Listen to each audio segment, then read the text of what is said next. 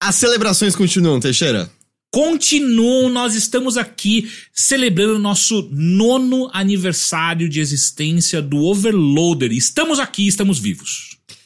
Episódio dessa vez que eu selecionei foi o Maderteria, que foi um episódio dedicado a gente responder perguntas enviadas pelo público.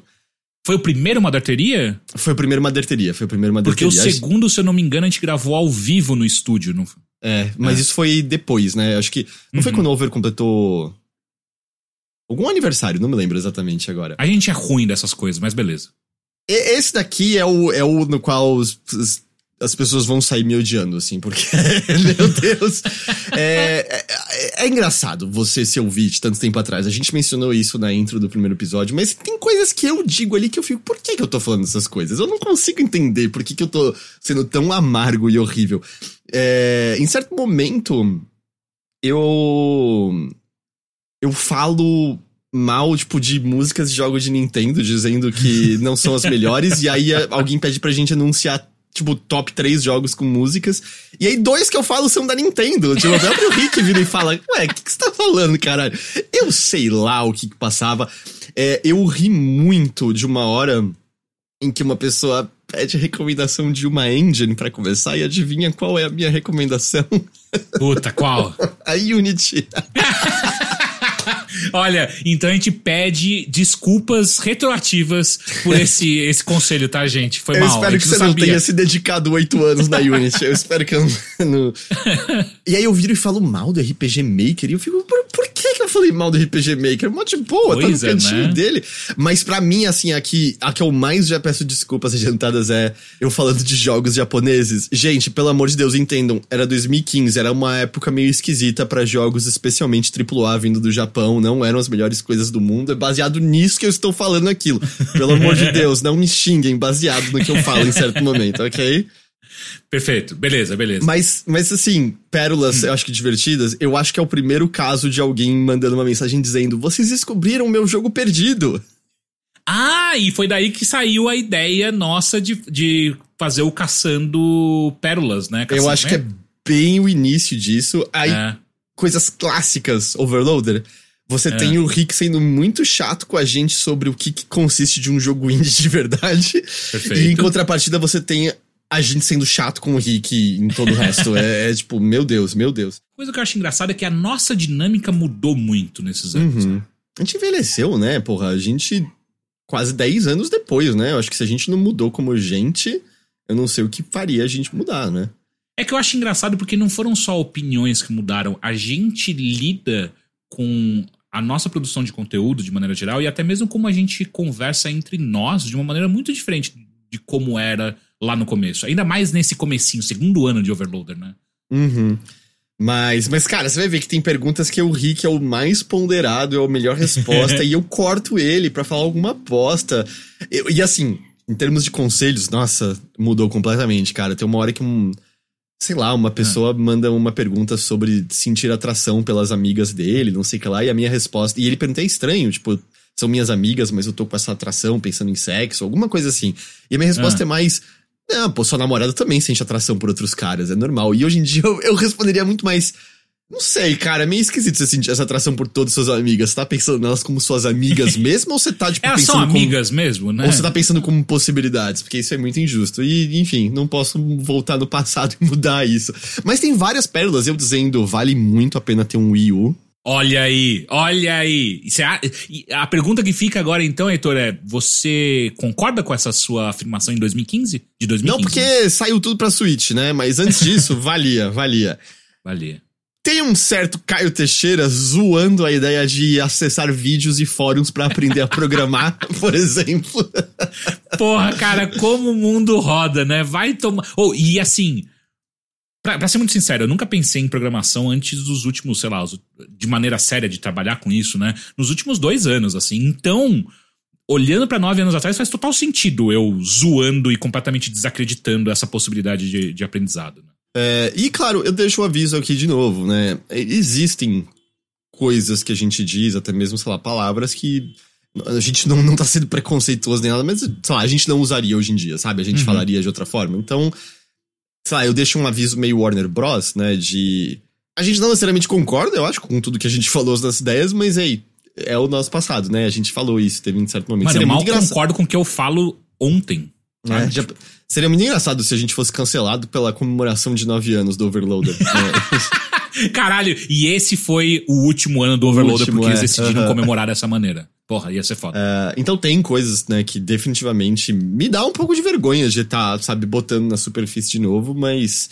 Sei lá, eu acho que é parte justamente de olhar pra trás e pensar essas mudanças todas. Sim. E, e as pessoas que estão escutando agora ficarem felizes o quanto a gente evoluiu. Eu fiquei pensando alguém que nos acompanha esse tempo todo talvez consiga até meio lembrar de onde tava quando ouviu esse episódio a primeira vez e. Manda Talvez pra eu- gente lá no Discord, pelo menos. Dá um toque se você lembrar onde você tava, o que você tava fazendo, enfim, alguma história relacionada aos episódios que a gente tá colocando aqui agora. Manda lá pra gente, que eu, vou adorar ler. A gente pode até trazer no, no, no último episódio dessa série que a gente tá Total. fazendo, né? No nono, a gente pode trazer tal. Total. E a última coisa que eu tenho a comentar é algo que eu tinha esquecido completamente e eu amei poder ter lembrado, um caos que envolve você, Teixeira. Ah, Eu deixo apenas aqui o nome Valdemar Setzer. filha da puta, mano. Caralho, esse cara é um escroto, mano. Talvez tenha morrido. Mas enfim, ó, me arrependo de como eu falei com ele, mas não me arrependo o que eu falei pra ele. Ok, justo. Eu, eu acho que dá pra dizer muito da vida, assim. É, é, é, é, com certeza. Tem coisas esquisitas, cara. Eu acho que em certo momento eu, eu falo meio mal de Dragon's Dogma. Eu fico, por que eu falei mal de Dragon's Dogma? Nem eu sei por conta que eu falei isso. E além de coisas, né? Óbvio que namoradas e namorados são nomes muitas vezes diferentes. Eu me refiro a Nina como namorada. E eu parei Aham. pra fazer as contas, cara. Eu, eu já sou há mais tempo casado do que eu e a Nina namoramos. Caralho, que foda. Eu não lembrava de- de- dessa conta. Ah, não, eu, eu fiz agora, é o que eu estou te dizendo. Não, não, não, eu sei, eu sei, mas eu digo, eu, eu, não lembrava que vocês estavam há tanto tempo casados já. E. E espera, não. Talvez vai ser empatado, porque eu vou completar 10 anos com a Nina agora. Caralho, caralho. É, a gente começou em 2014, 2000, é, 2015, 2006, 2007, 2018, 2009.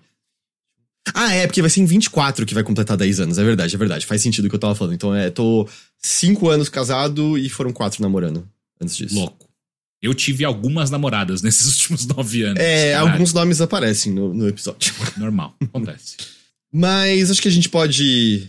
Pode ir pro episódio, então? Vamos lá, e só reforçando, todo dia tem um episódio das antigas que a gente tá relembrando aqui no seu feed. Então pode abrir o seu tocador de, de podcast aí, que todo dia, eh, até o final de setembro, vai ter algo novo aí pra você. Novo não, né? Uma retrospectiva aí que a gente tá trazendo pra você. Beleza? Algo novo velho pra Novo você. velho, o velho novo. Ah, então é isso aí. Ouçam então o Maderteria de 2015.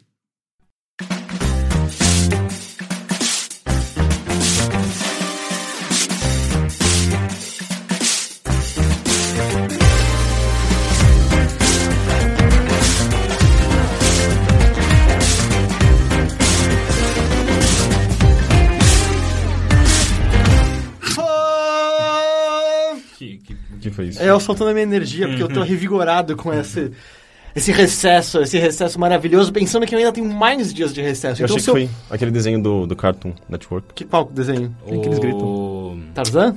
Não, cara. O- Ah, o Regular Show. Isso. Eu tô pensando, se eu já tô revigorado agora, imagina quando eu descansar de vez mesmo. Eu nunca mais vou ficar cansado de novo. Quando você descansar de vez, você vai estar morto. Ah, sim, mas isso vai demorar um pouquinho ainda. Sim.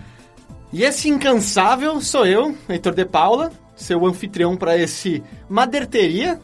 Madeira A gente assumiu que vai ser É, deteria. eu não sei, eu falei agora não pode mais ser retirado, então... Verdade. E esse que tá concordando comigo é o Caio Teixeira, coçando a barba, olhando pro horizonte de forma pensativa. Eu tô pensando em, em algum tipo de, de piada ou como colocar isso no feed. Ah, é? Eu não sei, é... é- eu confio em você. Eu, eu pensei o nome já, ok? Eu não tenho que pensar no resto. Tudo bem com o senhor? Tudo bem, tudo Como bem. tá indo esse recesso? Sabia que teve em algum momento, acho que ontem ou anteontem. Aliás, anteontem quando a gente falou, tipo, vamos gravar esse podcast né, logo uma vez, que aí eu pensei, porra, A gente só tá uma semana, assim, parece que eu tô há um mês Pois sem é, fazer pois nada. é, eu tô com- sentindo falta já. Você também tá? Mas ao mesmo tempo teve coisas incríveis como a PSN saiu do ar por conta de hackers, live também, Aquele filme? e eu nem percebi. Sério. Sabe, Foi aquele eu- filme que eles botaram, daí todo mundo quis baixar ao mesmo tempo e The caiu? Interview. Esse incrédulo. Não, The Hack, Você tá falando do filme Hackers ou filme do Hackers. Interview? Ah, tá, ele tá falando do Hackers. Essa pessoa incrédula citando filmes errados como motivo de hackeamento, sendo que a gente tá falando de outro hackeamento, não o hackeamento da Coreia, supostamente Coreia do Norte nos Estados Unidos. Henrique Sampaio, tudo bem com o senhor? Olá, saudades. É, eu não tô, Saudades. sentindo, não tô sentindo tanto ânimo na sua voz. SDDS. Mas é, a gente vai se reunir aqui no dia 30, né? Amanhã, Réveillon, é assim que fala, né? É assim. Réveillon. Réveillon. Acordar, Ah. não é? Acordar? Acordar? É isso que quer dizer? É mesmo. Ah, é verdade, Réveiller. claro, Réveiller. despertar, é. Je réveille. claro. Je réveille, tu réveilles. Nous E- réveillons. Nous réveillons. No Réveillon. Nós, No Réveillon, nós, de branco? nós acordamos. Ou Ok. amarelo ou vermelho. Aliás, tem dress code, Rick, pra sua festa? Não, eu mesmo Então é acho que eu pelado. não vou... Eu, eu vou, sei lá, de bermuda. Eu vou de cueca amarela. É, pra ganhar dinheiro. Eu acho- dela? vamos todo não, mundo na verdade, de amarelo? é pra, pra... eu posso fazer xixi na calça e não aparecer. Não é... Não, é- não, Não é assim? quer saber se me Mas- vai fundo? Vai fundo. eu não- É... Porra, eu tenho anúncio pra fazer. Qual? Eu tenho um novo site. Ah, é? Sim. Você tá saindo do Overloader que nem o Não. Pastor Clapper? não. Mas eu tenho um site. É o bolacharia.com. Ah, é sobre o quê? Eu, Biscoito? Gus e o Tião. Não, é Não, sobre a bolacha. bolacha? Eu, Gus e o Tião, a gente criou um. No meio a piada se tornou realidade. É claro que foi você, o Gus e o Tião. Não tinha outras pessoas pra você. Você Na não verdade, teria é motivo pra Tião. criar É sempre sozinho. o Tião. O culpado é muito o Tião. Porque eu comecei a fazer piadas no Twitter e no Facebook. O Tião, do nada, ele só manda no, no WhatsApp. E aí, é sério? Aí eu falei, se você for, eu sou. Ele, então eu tô comprando agora que tem uma, uma promoção no Dreamhost. Eu- mentira, vocês estavam muito chapados e começaram Não, a fazer piada com foi isso. agora de manhã. E daí falaram, nossa, isso vai virar um site mais engraçado, cara. que não, e eles resolveram fazer. Eu duvido que vai ter um post desse site. É, Eu acho que vai ter um. Porque o Gus. Porque assim, não, um com certeza tem, porque tem o meu editorial. Eu já escrevi. E aí vai ter o, o review de uma bolacha que o Gus comprou em Amsterdã. ah, vai ser uma bolacha inter... coisas internacionais. Eu achei que ia ser tipo piraquê. A gente ia fazer tostines. também, mas a ideia era fazer de tudo. Sei. Mas coloca as bolachas mais pobrinhas também, porque elas são. Sempre, sempre você vê aquela, aquela, aquela coisa meio peculiar no supermercado, com aquela, aquele design esquisito, e dá vontade de comprar só pra ver. Ok, deixa eu ver quão ruim é isso. Eu, gosto dos biscoitos do dia porque eles são tipo props de, de filme. Que é só. A embalagem diz biscoito de chocolate. E é só isso. E é o quê? Nada. É tipo na. Cuba, né? Mas qual é o nome? O nome Não é tem- biscoito de chocolate. Acabou. É tipo Cuba, não tem uma marca, é tipo o governo que dá, ó, isso aqui é a pasta de dente. Mas tá ligado que qual vai ser a merda, né? Qual vai ser a única discussão nos comentários desse site? Qual? Pessoas, mas é biscoito ou bolacha? Ah. Por isso que no meu editorial eu já, eu já respondo essas perguntas. É, então, e tipo, as pessoas, ou elas enchem o saco de verdade, ou elas enchem o saco de brincadeira. Elas De são forma, chatas chato dos dois do- é. modos. Eu quero que se foda, é, se é biscoito ou bolacha. É. Eu chamo de biscoito, não sei se é porque eu tô em São Paulo. Eu acho que você entende o que eu quero dizer quando eu digo biscoito. E eu acho que você entende quando eu quero dizer bolacha. Sim. Então tá tudo bem. Então, foda-se. Sabe qual foi um dos meus grandes achievements desse último, dessa última semana de recesso? Qual? Ser xingado pelo Camilla. É? Foi? Como assim? Porque ele é um babaca no Twitter, né? Vocês sabem. Eu não sei. Ele Não. fica. Ah, você segue ele, ele, ele não, ele não faz nada além de retweetar pessoas elogiando o trabalho dele e ficar divulgando. Uh, tweetando ah, que as pessoas são imbecis porque elas fazem as mesmas perguntas sempre. É, tipo, ele, idiotas, leiam meu feed do É, Twitter, não é- responder. Aí se alguém faz, insiste, ele bloque. É só isso. É, não, e ele, e ele fala: vou repetir mais uma vez, mais uma vez, mais uma vez para idiotas. Ah, ele É, repete todos os dias. Se você, se você quiser fazer alguma pergunta, veja se eu já não respondi isso no feed. Ele é muito chato e E insuportável, aí, é um e babaca. ele retuita uma moça japonesa, sei lá o que que ela é, eu não falo japonês. E aí, só o Twitter dele. Eu continuo seguindo. E aí, como você foi xingado? Ah, daí eu, ah, eu, eu escrevi, eu fiz, eu fiz um tweet dizendo: Caralho, como é irritante seguir o caminho, o, o Camilla no, no Twitter, né? Tipo, Mas você falou em português mesmo. Em português, é, com o arroba dele, e eu fiz o que ele faz pra todo mundo, blocked, sabe? Tipo, na frente. tipo, eu chamei, eu falei que ele era irritante, blocked. E daí, ah, eu, eu bloqueei ele de verdade, só que mesmo assim eu vi que ele respondeu em japonês, eu respondi em português e ele tinha o direito de responder em japonês, daí eu coloquei no tradutor, eh, e era tipo, não fazia nenhum sentido sentido a frase, mas tinha idiota lá no meio. Provavelmente ele me chamou de É, idiota. mas você foi um pouco. Eu, eu- eu- E várias pessoas deram retweet, porque é tipo, sei lá, um Caminha. Olha, um Caminha. O, Um o- caminha. O Caminha mandando Um um, tweet Caminha. pra mim é uma coisa esquisita, eu Sabe, acho. por quê? Sabe qual o apelido do Henrique agora, né? Qual? Pedra, porque tinha uma pedra no meio do caminho. Eu ia falar de Peru Vaz caminha, mas tudo bem. Mas, caras, por que, que a gente tá aqui no meio das férias? Oh, só pra avisar, o Caminha é o, o designer do Bayonetta. É. E do Beautiful Joe. E do. Vários jogos Resident incríveis. Evil 2? Não, ou Talvez. esse é o Shinji Mikami. Não, Shinji ele tá- Mikami. Mas ele tava trabalhando no Resident Evil 2 também. É, ele é um cara bem relevante. Eu acho que o do, do Lobo também lá, o. O Kami? O certeza. O Caminha, eu acho que é do Caminha. Enfim, a gente tá aqui pra... sei lá, um podcast especial, tapar um pouco do buraco dessa ausência de conteúdo no Overloader nessas duas semanas. A gente tava precisando, cara. Não? Eu estaria em casa de boa agora, mas... Mas eu tô aqui porque eu amo vocês. Ah, sim. Não ah, não, não, eu digo, a gente tava precisando dessa, dessa semana. Ah, sim, sim. Não, eu tava precisando dessa semana. Mas a gente tá aqui então para ser um podcast mais light. A gente vai ler um monte de e-mail que vocês mandaram nesses últimos três meses. Porque basicamente não dá tempo de ler muitos por episódio. Tinha um monte acumulado, especialmente no SQFM. Nem ferrando que isso aqui é tudo. Tem um monte lá ainda. Obrigado, que bom que É, vocês mandam especialmente bastante. no SQFM. Eu prefiro quando vocês mandam e-mail, mas isso sou eu. Por quê? Por quê? Por quê? Normal- Ah, porque as perguntas do SQFM normalmente tentam, ser só piadinhas e não muito boas, enquanto os e-mails são perguntas mais sinceras e diretas mesmo. É o anonimato que ele permite que as pessoas Sim. sejam meio, meio E babacas. a, a própria velocidade, eu acho também. Eu, eu admito, eu dou prioridade ao e-mail sempre. Eu primeiro pego o Olha, no bilheteria não tem isso, tá? A gente dá prioridade pras duas coisas. Mas Não. aqui é uma deteria. uma então deteria. pode ser, os, pode ser tudo. Puta que pariu. Então acho que o Henrique é o host, então. Não, eu sou um péssimo host. E. Não é verdade. Eu preciso É, preparar pautas, eu não. Eu E sou é isso, eu acho que eu vou simplesmente ler a primeira pergunta de uma vez, ok? Tem um monte. Tem um monte. Eu talvez tenha pego mais do que eu devia ter pego. a primeira pergunta vem do Eduardo Pacelli, Pacelli. Olá, caros amigos overloaders. Lembro de algum Mothership onde Teixeira falou que acontece uma situação na vida dele, onde aconteceu uma situação na vida dele, onde ele explodiu e começou a colocar tudo pra fora ao invés de guardar emoções e sentimentos. Que com isso a personalidade dele ficou mais agressiva. Costumo evitar conflitos ao máximo e ser muito pacífico, mas acredito que isso atrapalha um pouco meu dia a dia, onde acabo deixando coisas passar por não ter uma voz mais firme e forte. Alguma dica sobre como mudar isso? Parar de fumar maconha ajuda? Hehe, brincadeirinha. Ah, tá. É. Um grande abraço a todos, vocês já fazem parte da minha vida. Obrigado. Esse meio foi seu, né? Não foi, A, gente foi. já conversou sobre isso. Não Por que foi. que você tem, você tem queimação no estômago e eu não? É, Pode ser que seja verdade, mas não foi eu que mandei esse e-mail. Ah, cara, é, eu acho que... é, Primeiro explica, o que te levou a... Eu não lembro, eu não lembro, eu não lembro disso. É, Eu, eu estouro tantas vezes de- durante o dia que eu não lembro. Mas Porque- quando você era criança, você já era estouradinho também? Te Chama de gordo, hein? Cara, eu nunca briguei no colégio. Começa assim. Nunca. Ah, no colégio específico, não na faculdade, mas no colégio específico, eu, eu nunca fui um cara de ter muitos amigos e também não de ficar tretando no colégio. Eu simplesmente passava meio que despercebido a maior Você parte era um do tempo. nerdinho Ah, ah, nem nerd era, cantinho. porque eu não era inteligente, eu nunca fui. Ah, mas você, sei eu lá, era esperto, é diferente. jogava videogame, era tipo Tinha nerd... Street Smarts. Eu tinha Street Smarts enquanto os outros Sim. moleques eram um bando de almofadinha tipo, É. Ou seja, você não era necessariamente o cara do fundão. Eu era do meio. Eu conseguia ser do fundão, eu conseguia ser da frente, mas eu não pertencia a nenhum deles. Mas enfim, é... eu não sei quando eu comecei, eu acho. Cara, eu acho que a primeira vez que eu tretei na minha vida de verdade foi com, foi com o Valdemar Setzer. Quem? Valdemar Setzer é um professor da USP que um dia eu tava indo pro IG e ele e eu tava escutando CBN e ele apareceu na CBN falando do- dos problemas da violência nos videogames. E começou a citar uns artigos de 1992, sabe, de, de pesquisa, cara, 4. Eu fiquei puto. Que porra é essa? Você ligou pra lá. Não, e aí eu fiz um, um post no, na época do meu falecido blog que chamava Game Over, porque eu tinha uma grande criatividade pra nomes. Ah, Game Over que era no Arena, inclusive. E aí eu fiz um texto enorme, uma carta aberta a Valdemar Setzer. Eu não sei como aquela caralha daquela carta foi parar na mão do cara. e ele exigiu o direito de resposta. É, eu falei, tá bom. E aí ele fez o direito de resposta dele, ele mandou um e-mail gigante pra mim, eu publiquei no, no post, no, no, no, blog. Aí eu falei, eu tenho uma tréplica.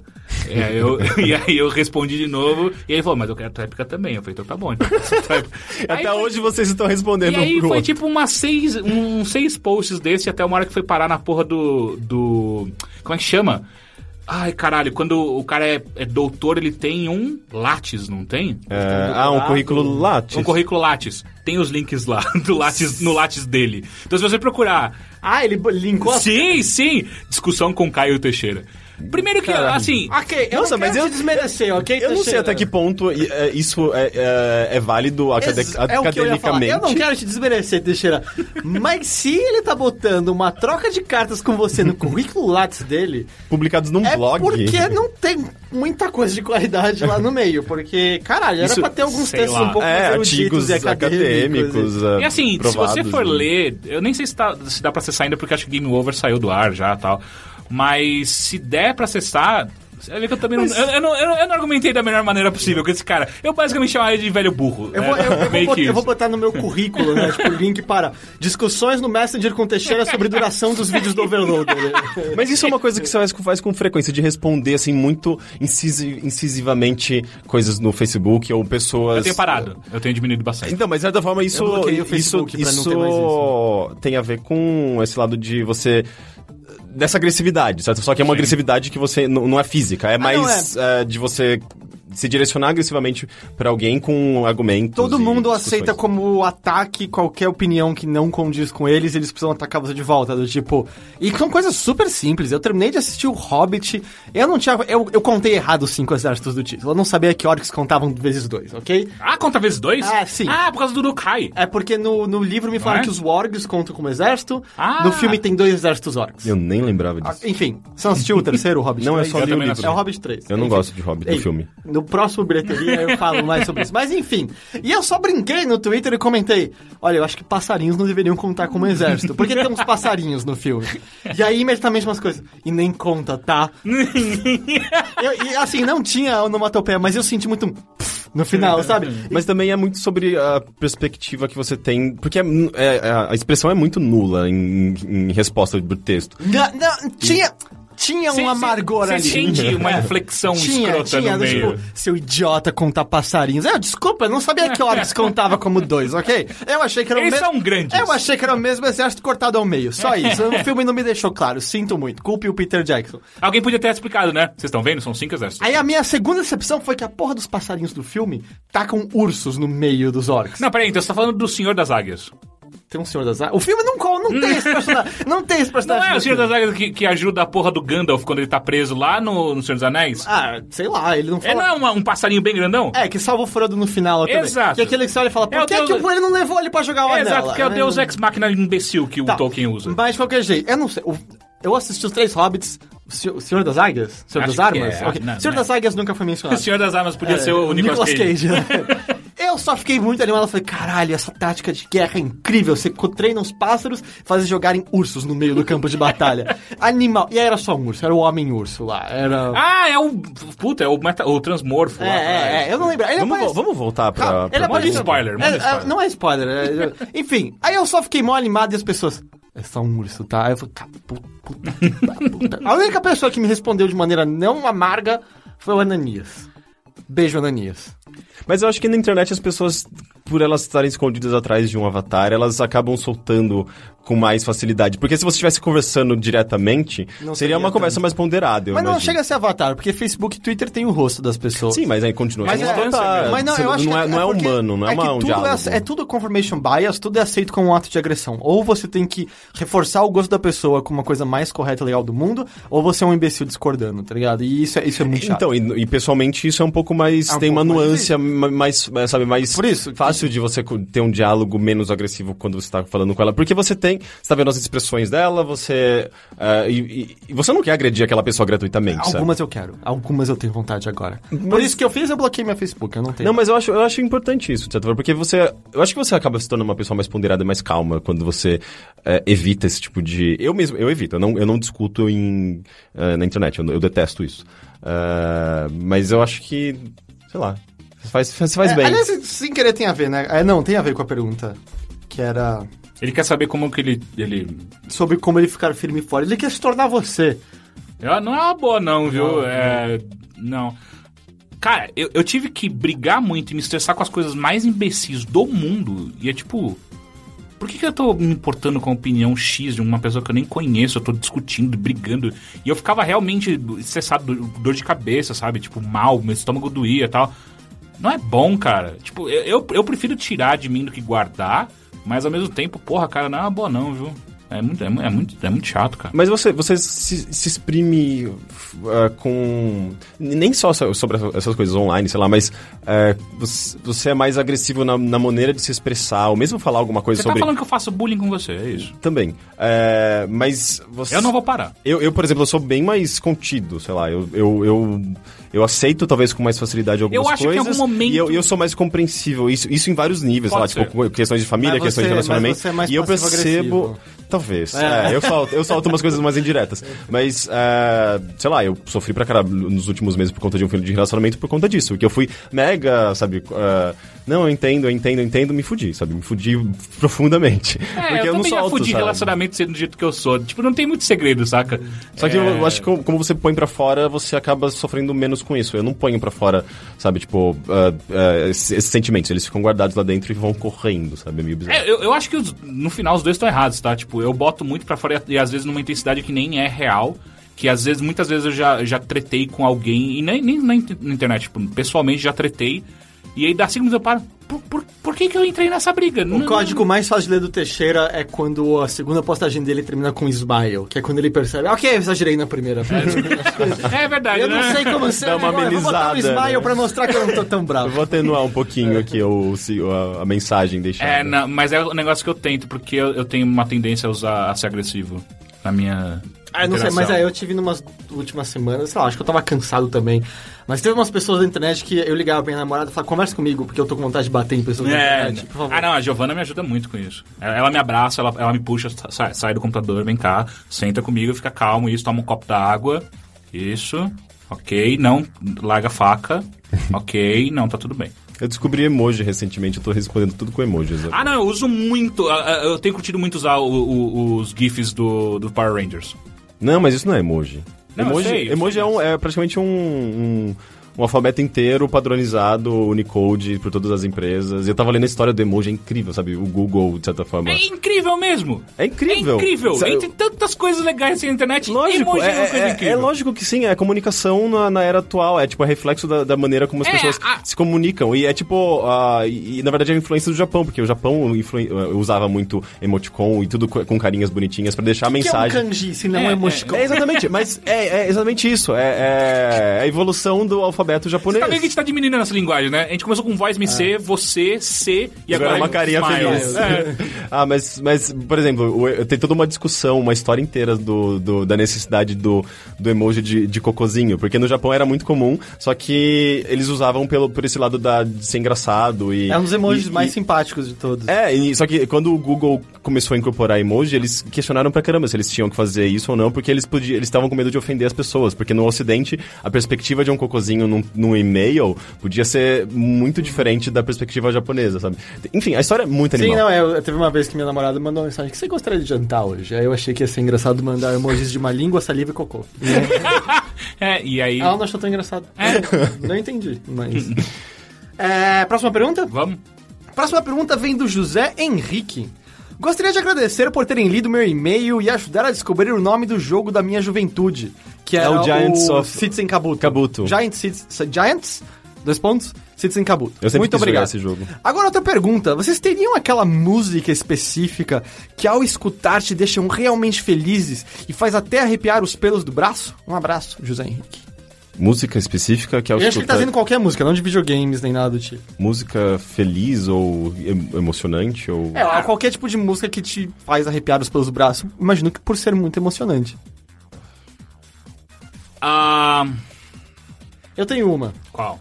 If It Be Your Will, especialmente a versão ao vivo do show de 2009 do Leon- Leonard Cohen, que no caso não são não é ele que canta, mas são as duas irmãs, a como são o nome delas? Enfim, tá na versão ao vivo, tem todos os serviços de música e tal. É.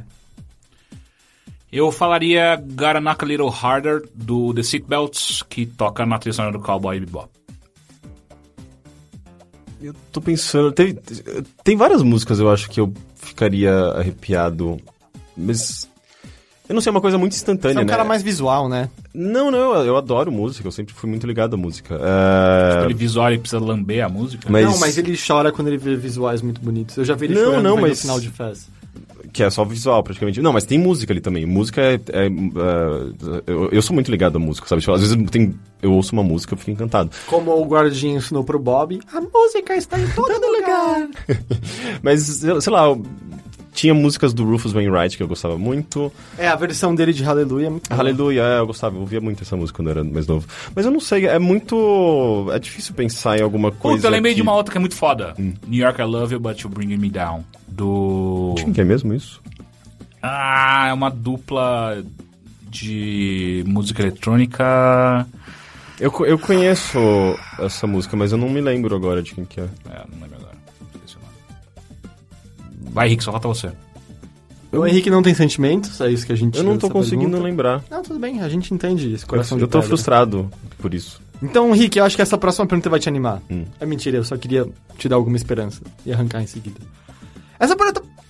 Nossa, Essa paleta. faltou uma palavra e aí eu fiquei confuso sobre como, como seguir em frente, assim.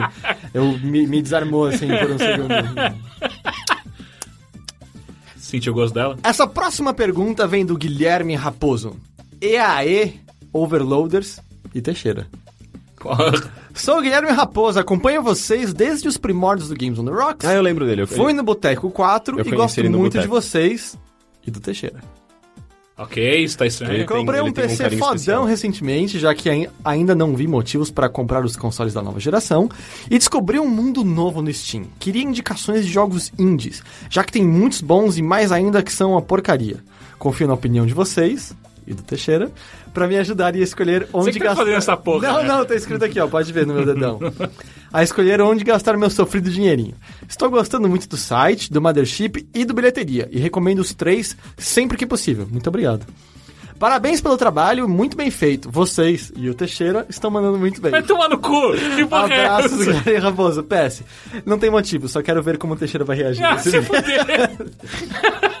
Jogos indies do Steam. Ah, cara, acho que assim, dado esse final de ano, obviamente a gente recomenda This War of Mine, Kentucky Route Zero, é. Shovel Knight. Tem coisas menores também, né? Esses jogos, eu, eu co- que- colocaria eles num meio termo entre... Acho que já são porte médio. É, talvez. É, mas tem coisinhas bem pequenas que Sabe uma coisa que, são que as pessoas podem fazer? Seguir a nossa curadoria do Steam. Sim, a gente sempre, sempre, sempre recomenda coisa. jogos menores. Mais mexe. Eu também não, mas é que eu coloquei 10 Ah. jogos, tem 30 pelo menos. É, lá. tem umas 30, umas 30 variações, pelo menos. Mas- ah, eu gosto muito do Fracture OSC, que tava, tava na minha lista. Uhum. O pessoal que fez as listas, ah, os convidados que fez- fizeram as listas deles dos top 5 de 2014, eles citaram jogos bem legais, como Cavern Kings, que tá em Early Access. Ah, One Thing That Punch. É, esse, esse daí Quero que eu, jogar essa porra. eu joguei nesses dias, é muito intenso. É tipo, é muito. É só sobre clicar com o botão esquerdo ou direito e ele, ele bate pro lado esquerdo ou direito. E é meio que eles classificam o jogo como primeiro on-rail fighter. Porque é basicamente isso. Você, tipo, bate do lado esquerdo, esquerdo, esquerdo, esquerdo, depois direito, direito, esquerdo, sabe? Tipo, é da onde vinha inimigo. E ele vai andando, né? Caminhando pra direção. E tem umas, um- um- umas mecânicas, uns, tweets, uns twistzinhos. Do tipo, o inimigo que vem pela esquerda, daí você bate pra esquerda e ele vai pra, pra direita e você tem que bater na direita no, no timing certo. É um jogo muito legal. É mais de ritmo do que qualquer coisa. assim. Mais ou menos, mas ele não é musical, mas envolve, digamos, uma, um, um certo ritmo. É, É, se você tem com quem jogar, se tem outra pessoa, Lethal League, é muito legal. Ah, tá na minha listinha de wishlist. É É, bem parece divertido. legal. É, eu tava jogando recentemente o... o Towerfall. é, Towerfall. Nidhogg. Uh, a, Histo- a a Story of My Uncle, que é bem, bem interessante. Que é um jogo meio de plataforma. Ah, tá, aquele em primeira pessoa. Isso, que você, tipo, tem uma, uma roupa com uma grappling hook. E é um jogo basicamente sobre sal- saltos altos e, e grudando essa grappling hook em plataformas flutuantes, em ilhas flutuantes. E tem toda uma história interessante de um garoto que descobre um, um universo e o tio dele é responsável pela criação daquela, daquela civilização e ele tá em busca do tio dele. É muito interessante esse jogo. The Vanishing of Ethan Carter. Também é legal, eu não joguei ainda. Legal. Ah, Ah, tem os clássicos, tá ligado? Braid, Limbo, uh, Castle Crashers, todos eles são ótimos jogos. Mas são meio, são meio os indies óbvios, né? Mas, ah, ele, sei lá, ele tá A pedindo gente, indies. a, gente, a gente tem que pegar uns indies mais obscuros que são muito legais. Ah, se você gosta de point and click, toda a série Blackwell. ah, Uhum. Quer dizer, eu joguei três jogos da série Blackwell até agora, mas eu gostei muito deles até agora. Lone Survivor. Eu não gosto desse jogo. É, eu não gosto Eu tanto. gostei, eu gostei do clima dele. Eu achei ele meio mecânico demais. É... É... Don't Starve? Você conta com indie? Don't Starve é legal. Ah, Ah. Don't Starve é meio... Mas parece que é legal com galera mais, né? Porque eu joguei sozinho e não curti muito. Não, mas só agora que entrou a versão É, de player. então. Eu vi algumas Ah, tá. pessoas comentando que o multiplayer dele é mais interessante. Mark of the. Ninja. Mark of the Ninja, sim, eu gosto bastante. Vocês estão pegando jogos muito... Gunpoint. Cara, eles são indie. Eu não, eu não. A, a Clay... Você tá parecendo aqueles caras... A Clay é tipo Telltale, tem 40, Você 50 tá- pessoas. Você tá dizendo, tipo, eles são indies, mas não são indie o suficiente. Você virou ele, Ó. elitindista. Ah, uma listinha rápida aqui. Mirror Moon. Mirror Moon é ah, divertidinho. Que é interessante. Love Trousers. Os Trousers é muito legal. Ahn, Tesla Grad, que saiu também recentemente pro Wii U, é um não jogo sou de, muito de plataforma. fã desse. É, eu não joguei ainda, mas ele parece bem legal. Ahn, Super Mother Load, que é Não interessante. conheço. Uh, Papoyo, Broforce. Não, Papoyo não. Ah, eu adoro Papoyo, é Force é lindo. legal. Shelter 2 vai sair em fevereiro. Super Time Eu tô muito... é... Super Time. Force. Super Time não, Force. saiu no Xbox One pro Henrique, já é AAA. Ah, é, não pode. que mais? Então cancela Towerfall também. É... Eu tenho tentado desco- descobrir novos uh, roguelike, tem, existem tantos, e tem uns, Ah, uns é. tão... Legacy. Risk of Rain, Rogue Legacy.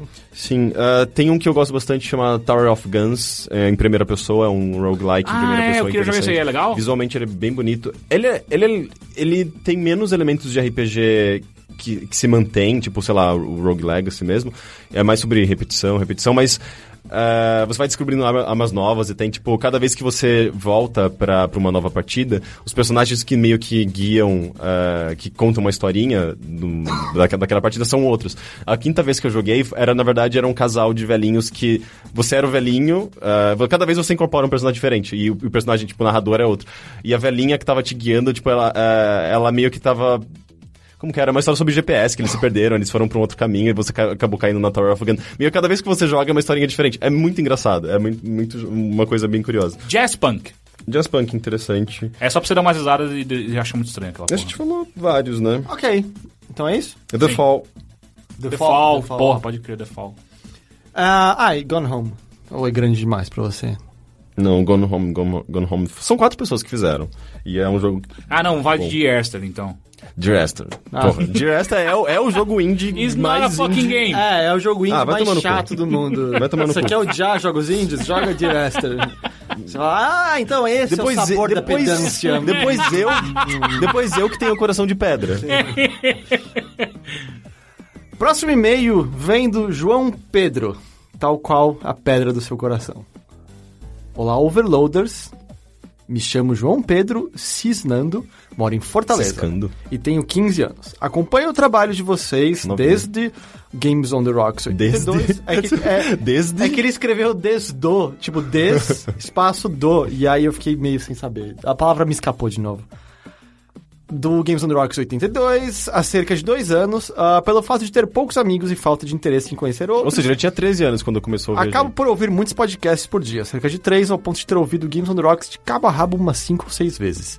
Vocês são de muita importância na minha longínqua vida de 15 anos e na minha formação, portanto gostaria de saber o que vocês acham sobre algo que tenho passado, principalmente pelo fato que meus amigos, ah, pelo- principalmente pelo fato dos meus amigos estarem achando que estou com frescura ou baitolagem e não consigo conversar com eles direito sobre Não isso. usem essa palavra e mais pintos. É. Nunca enviei. Quê? Ah, Falta por- mais pinto Não, não, ele? eu falei, não use essa palavra e um comentário, mais pintos.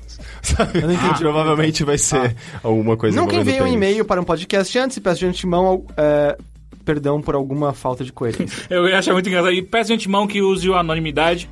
Não, então é porque é engraçado que na frase que ele pediu desculpas, ele esqueceu de botar o perdão. Então tá escrito, e peço de antemão alguma falta de coerência ou algo do gênero.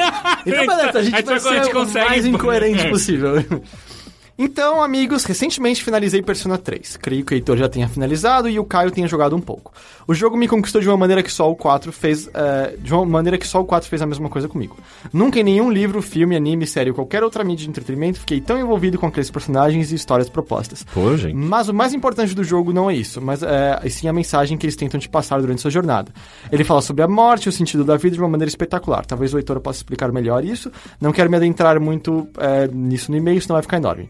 A questão é, depois de me afogar em lágrimas de, eh, de uma maneira que nunca me imaginei fazendo, com direito a soluços e tudo, eu me senti completo ao término do jogo, como se a minha vontade de viver estivesse satisfeita, que eu não precisasse de mais nada na minha vida. E desde Nossa. então, eu meio que entrei nessa depressão estranha aqui. Pelo fato de estar de férias, passei meus últimos nove dias quase que inteiros olhando para a janela do meu quarto, ouvindo as geniais músicas do jogo e refletindo sobre o mesmo.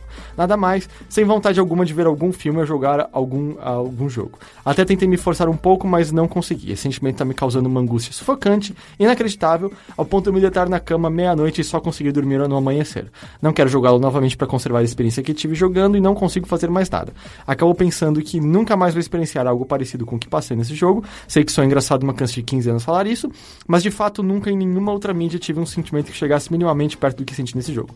Estou sim completamente feliz por ter jogado essa obra de arte, mas essa falta de interesse em tudo ao meu redor eh, e não conseguir esquecer do jogo está me matando por dentro. Vocês já passaram pela mesma coisa? Se sim, como se foi que saíram disso? Muito obrigado por tudo que vocês já proveram para mim e todos os ouvintes. Aguardo com requinte a resposta e até a próxima.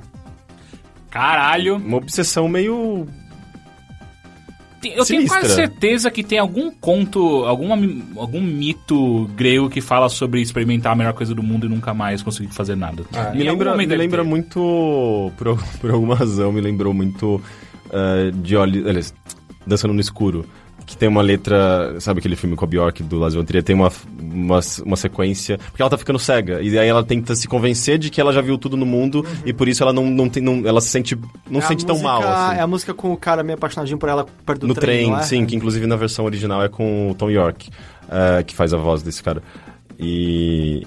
Mas, enfim, é só, só um comentário Ah. que eu me lembrei. Mas é, é meio. Não é muito saudável isso, parece. eu- eu Eh, acho Tenta problema- compartilhar com as pessoas essa opinião e tentar buscar eh, com pessoas que jogaram, seja na internet ou sei lá, de É, verdade. eu acho que o problema é assim, é um Discutir a jogo obra. que consome muito tempo. E, eu, eu entendo quando você passa muito tempo com uma obra, às vezes mais pela duração dela do que pela qualidade, seja um jogo de 70, 100 horas ou um livro enorme. Sabe, quem leu, lá, pegando assim, Musashi, sabe, que são dois volumes enormes. Você termina e fala, mas como é que eu vivo agora, tá ligado? Cadê? Não tenho mais isso aqui todo dia à noite.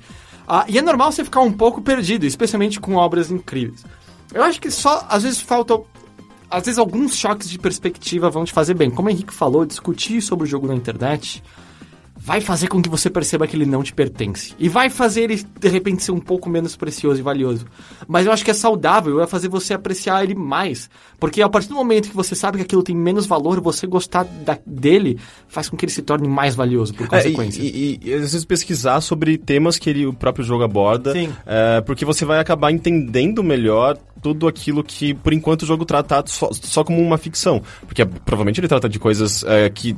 influ- é, Existe uma. Sabe, tipo, eles, é, são problemas que existem no mundo real, provavelmente. Eu não sei exatamente do que é Ah, persona. mais, ou, mais ou menos, mas eu acho mas que tem, sim. tem um pé no mundo real. Tem um pé no mundo real. A, a questão ah, que eu diria é. e dizendo também de um ponto de vista não tão fresco. eu, eu, eu entendo por que, que ele fala tão mais diretamente com alguém de 15 anos. Os personagens são todos adolescentes, passando todos por problemas pessoais. Não é à toa que o símbolo usado para você invocar as pessoas no jogo são tiros de uma arma na cabeça.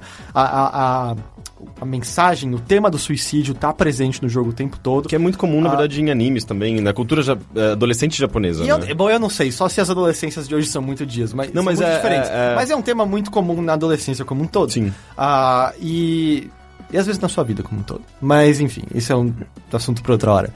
Mas é, e ele tem muito também o tema desses adolescentes tentando entender a posição deles naquele mundo, tentando entender as verdades que estão sendo jogadas e confrontadas eh, eh, na direção deles dessa forma, ao mesmo tempo que eles tentam manter uma vida social, sabe, junto disso, manter outros hobbies, e o próprio jogo acaba tendo esse contraste esquisito, em que enquanto você tá no combate com essas sombras lá na... eu esqueci o nome da, da torre agora, na... Babel. Não, é parecido. tá- Acho que no Tártaro, se eu não me engano. Aquilo é a coisa mais importante do jogo. Você quer matar os monstros, você quer ficar mais forte, você quer melhorar. Uma vez que você tá fora dela e você tá nos círculos sociais, melhorando a sua amizade com as pessoas, parece que de repente aquele, aquilo que você tava tendo na torre se torna irrelevante, porque o que você mais quer é simplesmente ter mais contato com aquelas pessoas. O que eu sinto que é um, um tipo de sentimento conflitante pelo qual todo mundo passa, sabe? Se você tá num fim de semana incrível com seus amigos, você de repente pensa na semana de trabalho e fica, caralho, tudo que eu menos quero é, é terminar isso aqui. Eu só quero ter isso aqui pelo resto da vida.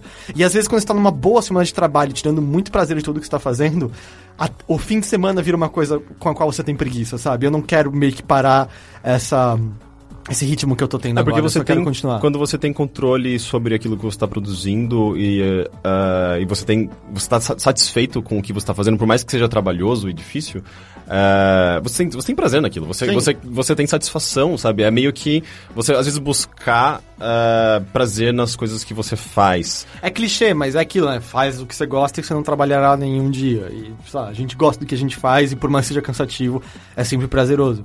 E eu acho que junto disso o jogo tem um monte de outras coisas que apelam bastante pra alguém mais jovem, como o seu relacionamento com outros personagens, quando ele se torna, vamos dizer, mais amoroso. É um pouco idílico, sabe? É um pouco perfeito, mas é como você imagina que vai ser ainda.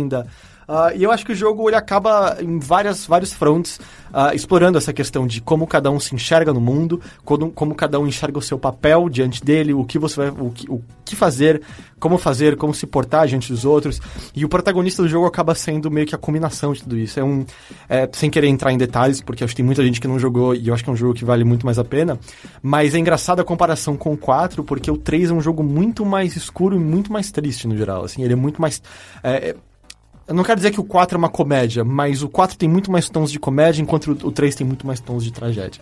E a combinação do personagem tem a ver um pouco com essa compreensão dele, meio da posição dele no universo e como ele se encaixa em tudo isso e, e, e como ele se pode, qual a ligação dele com as outras pessoas, como cada uma das nossas vidas influencia a vida dos outros à nossa volta e assim por diante, com a plena certeza de que todas essas suas ações são suas, com plena certeza de que tudo que você fizer tem uma ação, uma reação uma consequência. Tanto que a primeira coisa, ou a primeira talvez não, mas nos primeiros cinco minutos do jogo, você, meio como personagem, meio como jogador, assina um contrato que diz: todas as coisas que serão feitas nesse próximo ano eu estou fazendo do meu próprio livre arbítrio. E isso é extremamente importante pro jogo. Então eu total entendo como pode ser extremamente impactante pra alguém. Eu só acho que às vezes se distancia um pouco e começa talvez a enxergar os defeitos, começa a enxergar que é um jogo incrível, mas não é tudo isso. E, sim- e eu digo isso de maneira positiva mesmo, não é tudo isso, não tem como ser tudo isso. Às E vezes às é vezes importante também- você olhar para esses seus amores e se afastar deles e perceber o quão irrelevantes eles são, para que você passe então a dar mais sentido para é- eles. e é engraçado que eh, é uma coisa, eu acho que é muito comum também nesse período da vida em que a gente tem, eh, talvez pela pressão que a gente sofre de todos os lados, descoberta de sexualidade, é, um- é um período muito complicado para todo mundo. Todas as cobranças que você tem de Aham. faculdade, de, enfim, você tem que ser alguém, sabe? Você não sabe quem você é ainda. Eh, e às vezes você acaba se identificando muito fortemente com algumas coisas, né? Eu lembro que.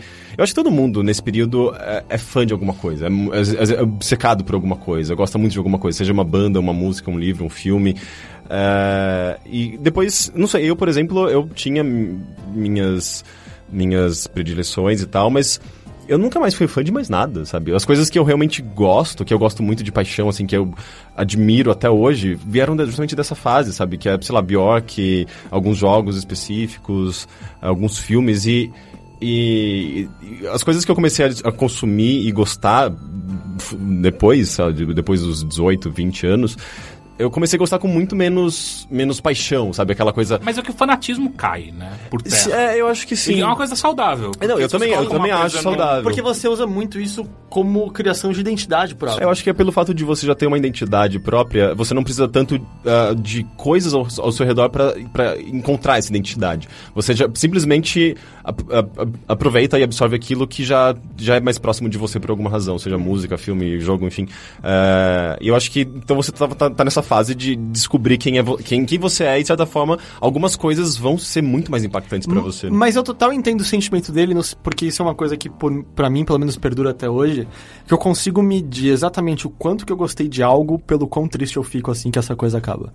E. Porque é uma sensação de perda, porque há sentido enquanto aquilo tá durando, sabe? E ainda mais quando é um jogo, seu papel tá muito bem definido ali dentro. Você sabe qual é o seu objetivo, você tem caminhos claros e é tudo. Sabe? Por mais que hajam várias trilhas, todas são trilhas eh, pré-programadas e feitas pra você ali. Eu nunca e ele dá um senti sentido isso. de ordem, assim. E eu total entendo essa tristeza pós. Mas, cara, eu acho que o lance é você ter consciência de que não é a melhor coisa que você já experienciou na sua vida. Tipo, você vai experienciar um monte de coisa muito mais legal. Não, e provavelmente E- não vai ser um jogo, não vai ser um filme, não vai ser, não vai ser é. nada criado por alguém pra você consumir, vai ser uma coisa que vai acontecer na Ou, sua Mas pode, eu, pode ser, vamos dizer, arte melhor, sabe? Eu acho que existem muitos livros por aí que têm a chance de te emocionarem muito mais.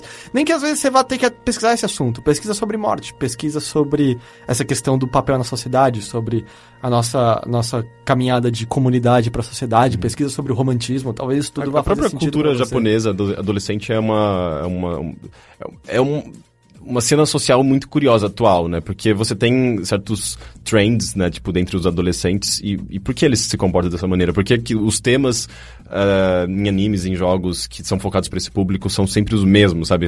Tem sempre essa coisa colegial, esses questionamentos. Essa... Enfim, é é interessante também. tipo. Uma, uma, uma colher e um pote bem gelado de requeijão. Você come requeijão puro? Pra caralho. Nossa. Não, isso é pura, Não, não pura isso, ca- é. caloria, Não é pura isso. gordura. Não, eu, não- eu não tô falando o que, que é a parte saudável dele, tô falando só o- a experiência muito superior que você vai ter do que Persona 3. Nossa, você pode comer, sei lá, um pote de, de Nutella, Requeijão. seria muito mais interessante. Eu acho que isso Que? Como assim? Não faz menor Do que sentido que requeijão? agora. Comer requeijão puro É, e é muito comer melhor Nutella, pura. Você É, tá pra- louco? Mas Você é pra então- comer algo calórico que vai me É, zoar, né? Pote de Nutella. Seja um que pote de zoar? Não vai te Nutella. zoar. Cara, você vai engordar pelo menos uns 2 quilos comendo essa bosta. Se for pra bunda, tudo bem. 200. Pra minha? Por quê? Pra minha? Você tá falando que minha bunda não é o Não, suficiente? os- Você quer que a minha bunda fique mais da hora? Não, Puta gente. que pariu, eu tô falando, se for, se for pra bunda os 2 quilos de, de Nutella ou de requeijão, tudo bem. Agora, se for pra barriga, eu acho melhor não, né? Mas pena que a gente não controla. Eu controlo. É, vice Miss Bumbum. Se, se, Tem um motivo pra isso. Se fosse controlável, se fosse uma chavinha, eu ia estar comendo pote. Mas qualquer coisa, eu diria assim, pensa o seguinte. Você experienciou algo que você achou extremamente valioso e que fez com que outras coisas que você gostasse antes parecessem piores. Significa que você foi exposto a algo que você nunca tinha sido e que você enxergou como melhor, porque tratou assuntos que te agradaram mais e acho que especialmente a maneira como esses assuntos foram tratados disse muito mais pra você. Eu acho que talvez o que isso mais significa é que você se expandiu ao ponto de que você mudou os padrões do que você vai considerar bom ou não. E agora é simplesmente questão de você começar uma nova caminhada em busca das outras coisas que vão dizer algo pra você. É, mas Porque, tenta cara, também não, não se limitar a não partir de limitar uma só obra. um, a um tema, só uma obra, mas, mas acho que assim, como um todo, ele parece, sabe, as coisas de antes não estão mais dizendo tanto pra ele. Então acho que é questão de simplesmente você começar essa caminhada de novo e buscar as novas coisas que vão que vão, vamos dizer, expressar a sua alma melhor pra você a partir de agora. Que invariavelmente vão te levar até o supermercado pra você comprar um requeijão. É sério. Agora a, a gente sabe como o Teixeira lida com os problemas dele. é, você não, você não fazem ideia quanto eu gasto dinheiro com requeijão, cara. Eu compro Às vezes, bastante é, também. Eu, eu imagino um dia abrindo o requeijão na casa do Teixeira. Nossa, Teixeira, o, o requeijão tá salgado. Eu não tava chorando em cima dele. o que você tá falando? Não, não, Teixeira, eu não falei. Não, eu não tava, ok? Não, eu tava suado. Mas é, sei lá, eu diria isso, tá ligado? Mas calma, você ainda vai experienciar coisas muito mais legais. E você sempre vai ter Persona 3. Eu acho que até a decisão de não jogar de novo, pelo menos por enquanto, é uma sábia. ah, que nem eu nunca mais joguei Journey. Porque, do tipo, o que Eu importa... joguei recentemente, achei tão bonito quanto. É, o que importa é o que você teve com isso agora, e eu acho que sim, provavelmente a segunda vez não vai ser tão impactante. Nem que seja pelo fato de que, ei, vai ter Persona 5. Você pode esperar por isso. Pode ser decepcionante. Ah, vocês querem dizer mais alguma coisa sobre isso? Não. Não? Próxima Requeijão. per- pergunta. Próxima pergunta vem do Daniel Jones. Oh, Uau! yeah! É do, do Silverchair? Não era Daniel Jones? Não, Daniel Jones. Não, a Daniel alguma coisa. Próxima pergunta vem do vocalista do Silverchair. Daniel Jones, eu acho. Ele tá dizendo que ele tá sofrendo de bulimia até hoje. Não? Não, ele superou É, isso. artrite. Não era bulimia, era... Ele tinha bulimia. An- an- anorexia. Anorexia, é verdade. E artrite? Ah, mas a anorexia às vezes não vem acompanhada de bulimia? Não, acho que são coisas Sabe o que diferentes. cura a porra da anorexia? Requeijão? Requeijão. Não, não é assim que funciona.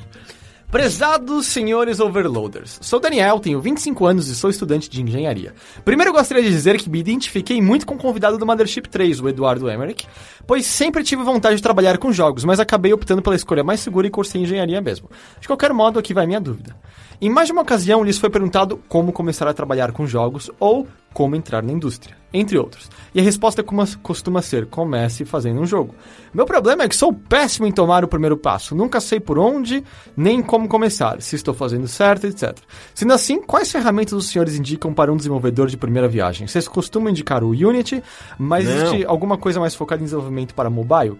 No mesmo tópico, sobre ir a Game Jams, quais são os conhecimentos mínimos que se deve ter? Sei apenas lógica de programação e li um pouco sobre design, mas nada muito fundo. Deveria estudar alguma coisa antes ou me familiarizar com alguma ferramenta de desenvolvimento. De qualquer modo, Nossa, agradeço a atenção e continue em constante trabalho. Ah, eu Ele sabe- fez muitas perguntas, eu tô até eu meio perdido. Não, não, eu, eu tô lembrando de algumas coisas. Eu já. as RPG Maker. É, RPG Maker é fácil, a Game Salad eu acho que é fácil. Game é... Salad é difícil, mas, cara, eu acho que o Unity multimídia, é um bom Multimídia, o Unity é complicado. É, Mas assim, é complicado, mas muito mais simples do que outras Hum, ferramentas, como o Unreal. Cara, é o Real, é, mas, mas você tá falando das tops. Só que a gente tá falando de uma ferramenta com a qual as pessoas fazem jogos profissionais e bons. Tipo, RPG Maker nem tanto. Sim, mas é onde as pessoas começam. Se, se você quiser pular etapas, você só eu vai se acredito, frustrar. começa com o mais difícil, bate a não, cabeça não, até dar cara. certo. Se você quer começar fazendo É joguinhos tipo começar com Mega simplesinhos e- e depois dar pra Lego.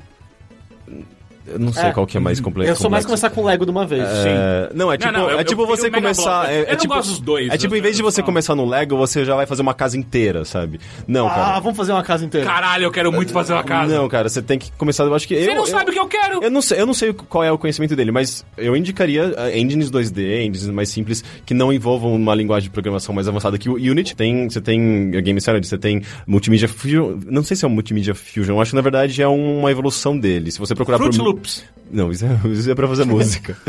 É, É que vocês estão falando muito de software, eu decidi falar. enfim. é- Microsoft Word é bom, escreve a história do seu jogo É, lá. é, a gente eu acho que a gente não tem o maior conhecimento É. de- do mundo pra indicar software, mas eu acho que essas, essas ferramentas são simples o suficiente pra você conseguir criar algumas coisinhas ah, básicas. É, eu acho que eu, eu, eu recomendaria você acompanhar o blog da, da Bitmo, a, a Karen, Karen Teixeira, ou Karen Bitmo Teixeira, que não é prima do Teixeira, mas ah, ela Você não tem sabe? ela tem usado algu- algumas ferramentas pra fazer a programação dos seus primeiros jogos, porque ela é uma artista, né? Tipo, ela tem descoberto esse mundo da programação e game engines mais recentemente. E ela tá atu- atualizando um blog com umas coisas interessantes pra quem tá querendo acompanhar essa, esse desenvolvimento dela e talvez ah, ah, aprender alguma coisa com, com o que ela tá compartilhando. Tem sites, né? Code.org é um bom lugar pra você aprender O GitHub ajuda. programação. Ele falou que ele conhece já um pouco de programação e tal. Uhum. Eu não conheço o GitHub. GitHub é onde os caras disponibilizam os, os códigos. É, também, eu acho que tem vários é, fóruns interessantes de game design. é, onde as pessoas compartilham é, decisões de game design que elas fazem e as pessoas, as pessoas opinam. Isso parece interessante pra você nesse momento.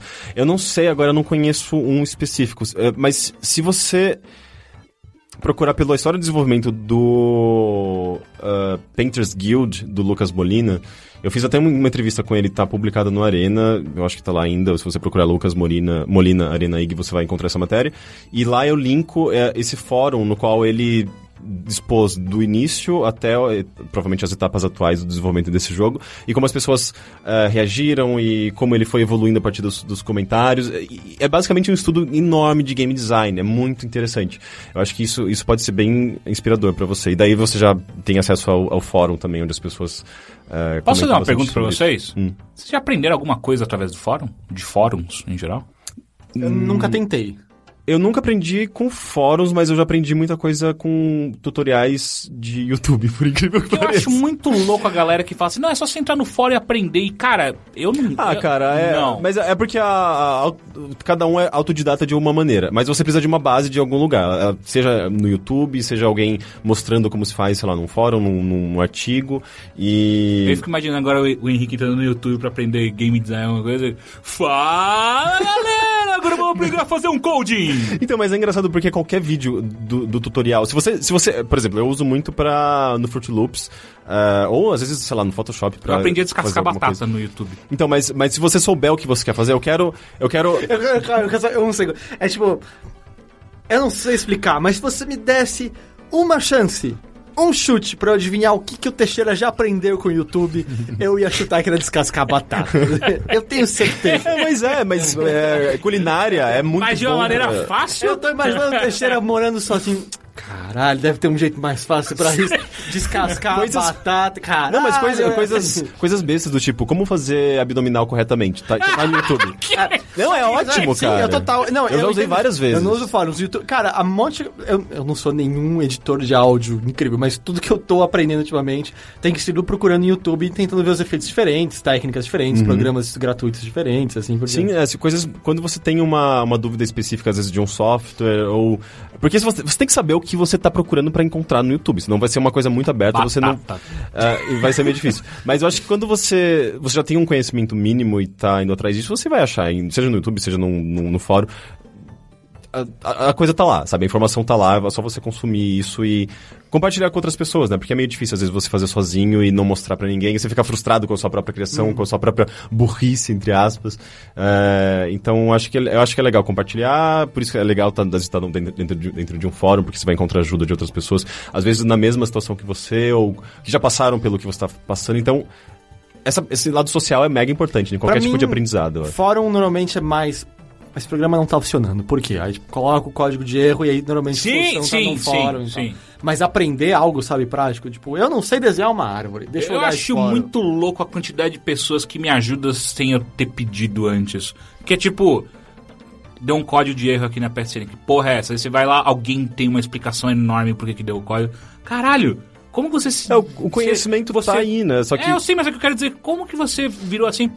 Já sei, eu vou ajudar a humanidade hoje. Mas é que é, é gostoso Eu ajudar as também pessoas. É, é- é- você se sente bem, é meio. Tipo é assim, uma eu realização. aprendi a porque as descascar batata de pessoas- maneira muito da hora. Eu nunca passei pra frente esse conhecimento. Até agora. Vai morrer Você- comigo. você vai se Não, sentir eu- bem. Eu não falei, não, não vou falar. Você vai se sentir bem.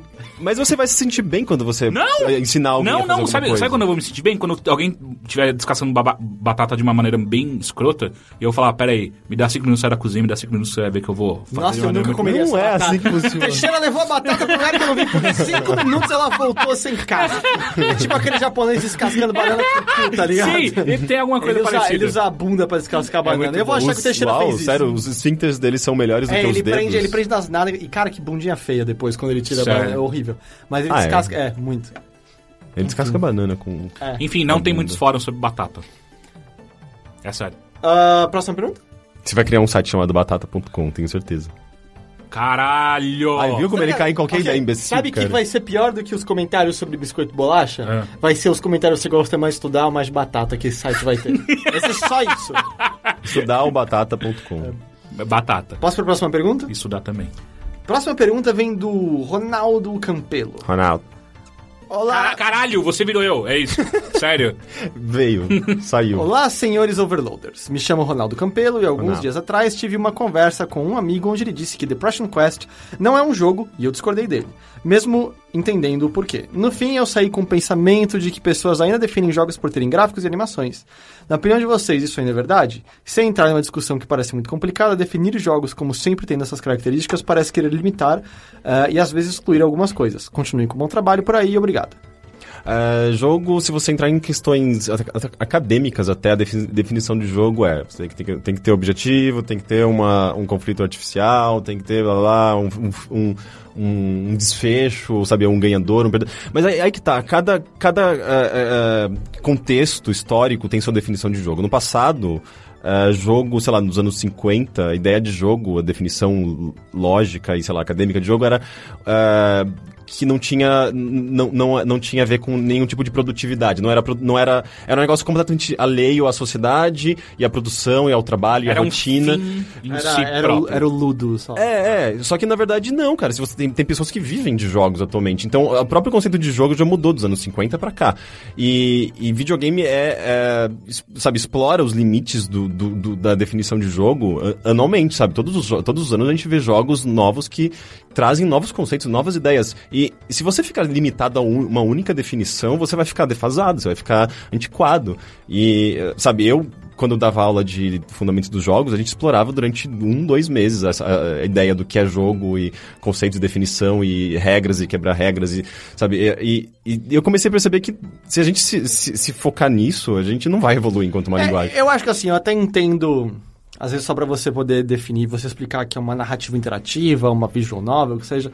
Mas não sei se muito vai ser ganho ou perdido quando você diz, ah, não, mas não é um jogo, é isso. Porque a gente não vai estar pensando sobre ele de maneira diferente, sabe? Ainda é algo interativo que acaba tendo, vamos dizer, aquele poder específico das coisas que são interativas por conta disso e a gente acaba enxergando como, como parte do que a gente está olhando nesse nosso trabalho. Tanto E que- outra, quando... é engraçado, é, porque se você começar a picotar dessa maneira, você atenta naquela divisão das pessoas que, ah, você devia separar indies de AAA, sabe? É, Coisa uma assim. babaquice. É. E tipo, não, Não, é e tudo, outra, tá é- tudo no mesmo saco. É, é, isso só mostra o quão rico é o videogame, a linguagem do videogame. Ele pode ser tanto um shooter quanto pode ser um jogo sobre depressão que, que não é sobre ações, é sobre decisões, sobre consumir uma história, sobre sobre, sabe, uma exposição ah, de uma situação, de alguém e, sabe, não é sobre as- eh, simulação, não é simular eh, ações físicas. E o jogo pode ser muita coisa. Então, ah, eu acho que esse tipo de, de exemplo mostra, obviamente,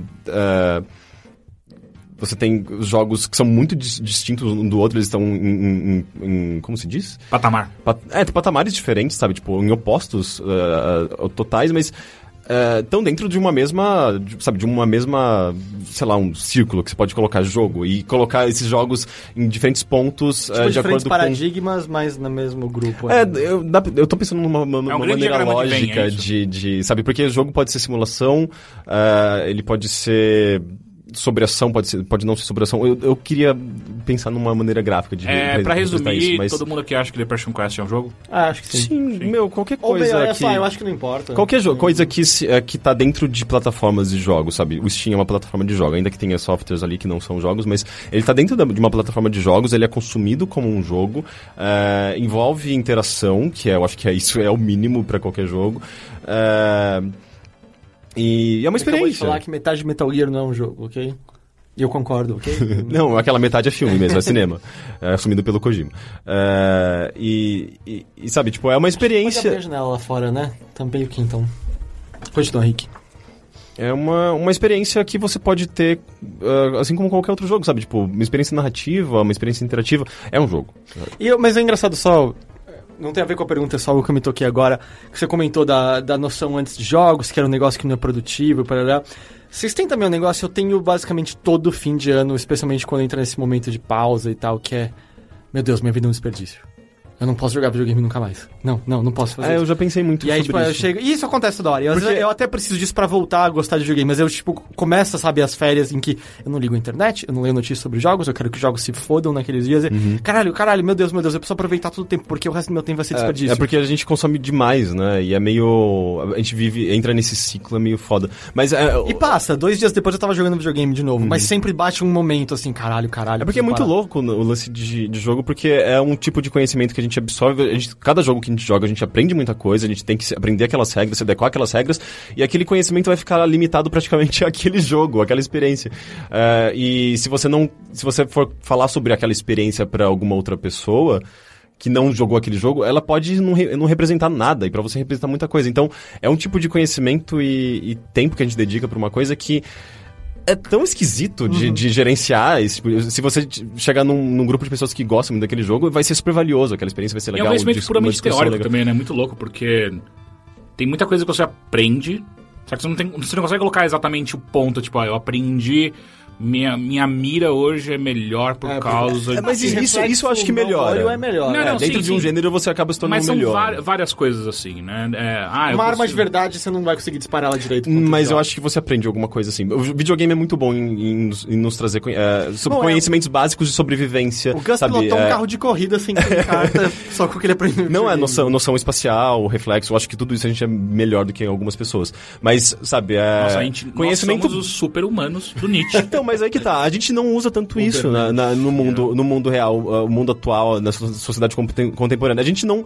não sobrevive como so- so- Quer dizer, sobreviviam então, que pessoas se a no, gente no jogasse passado. muito videogame, voltasse no passado pra A gente ia ser- guerras, a gente ia ser muito melhor. A gente ia ser muito A melhor. gente estaria preparado pro apocalipse. Eu acho que a gente tá preparado É. pro É, apocalipse. o videogame tá sempre preparando a gente pro, pro apocalipse, mas ele nunca É, vai a gente acontecer. descobre, é um programa do governo, na verdade, criando soldados pra gente Na poder verdade, a gente tá dormindo, treinando pro fim do mundo. É basicamente Ender's Game, né? Tipo, É. que ele tá jogando até um jogo, então, tipo... É, tem um. Caralho! Será que a gente tá dentro de uma simulação, cara? Ah, o, Mas- o, o Theory of Fun do. Esqueci o nome do autor, mas é um livro que ele aborda durante um bom tempo do livro. É sobre isso, sabe? Pra onde vai todo esse tempo, se é válido e, e, e, e quão. E quão, quão ah, você, ah, tipo, a sua, a sua necessidade de perceber quão- quanto aquele jogo já, já deu o que ele tinha que dar e você passar pra outra coisa. Porque às vezes você entra num, num loop que você só, só, só Uhum. se sente viciado naquelas mecânicas e no prazer que ela pode te, te dar pelas recompensas. Mas aquilo, aquilo tudo. É, exatamente. Aquilo tudo é uma grande ilusão e você já absorveu o que você tinha que absorver. É, mas é, é, é só, eu, eu não tô querendo falar contra ninguém que ainda gosta disso, mas foi o motivo pelo qual eu nunca mais me importei com troféus e conquistas, que era tipo, não, por que que...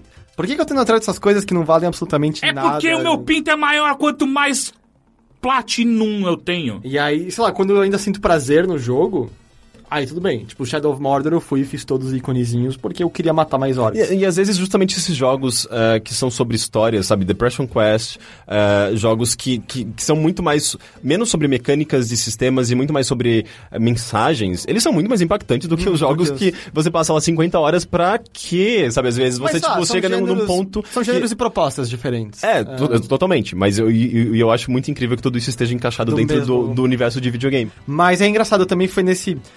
Quando a gente tava especialmente pensando sobre os jogos melhores do ano e coisas do tipo, eu tava muito assim, ok, tem esses títulos que eu preciso terminar, que foram nomes grandes. E eu pensei muito, eu preciso terminar Watch Dogs, tá ligado? Foi um título, vai, de peso, apesar dos pesares, sabe? Ele pode ser ruim, ele pode ser decepcionante. E aí foi, "N- não, foda-se, eu não vou terminar isso aqui, isso aqui é desperdício, é perda de tempo da minha vida. Eu joguei, sei lá, 5 horas, eu não quero jogar nunca mais, eu quero que se foda, eu não vou perder meu tempo jogando aqui. Nossa, eu, eu, por tenho conta de essa uma lição de muito casa. tempo. É, então eu, eu ainda não tinha. Tinha aquilo. Deixa eu ver até o fim, tá ligado? Pra eu poder falar com um pouco mais de embasamento. E talvez eu não tenha embasamento pra falar. Mas eu prefiro, sei lá, não falar sobre. Porque o que eu vi, eu não gosto e eu não tenho a menor vontade de ver o resto. E eu já ouvi o suficiente de pessoas próximas a mim. E tem um lance, a gente, É, a é gente uma não, merda, a gente não consegue consumir tudo, sabe? A gente tem que fazer escolhas e ainda mais no, no período que a gente vive atualmente, que tem muita coisa pra ser consumida e, e às vezes as melhores coisas são aquelas que ninguém tá sabendo, ninguém tá comentando, sabe? Tipo, é, é, existe todo esse, esse negócio da curadoria. Eu acho que curadoria vai ser a palavra do século XXI. É, eu sinto que cada vez mais e mais é o que a gente faz, especialmente com aproximação em vídeos e tal, que é, sabe, tipo, in- inviável você escrever um review de tudo e não tem valor em escrever um review de tudo, mas fazendo os vídeos e falando sobre esses jogos no podcast, a gente tá meio justamente fazendo essa curadoria de, ok, esse jogo tem isso, esse jogo não tem aquilo e tal, o que eu acho que é muito mais valioso do que a crítica, sabe, pura pra só consumidor saber se vale a pena Sim. comprar ou não, etc. Próxima pergunta? Acho que a gente podia fazer um- uma pausa, porque tá calor pra caralho. Tá, eu quero tomar uma água.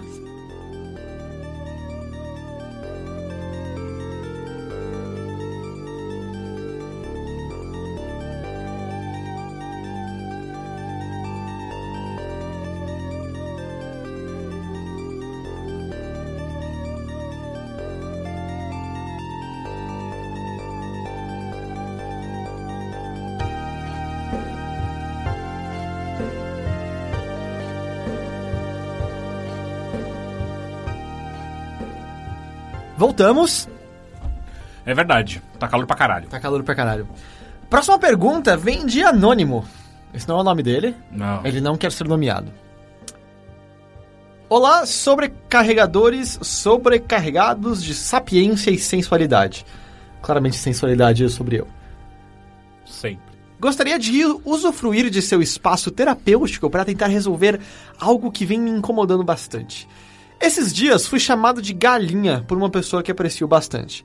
Não foi um insulto, foi uma constatação, o que me deixou ainda mais desconcertado. Ele pôs reticências, eu queria.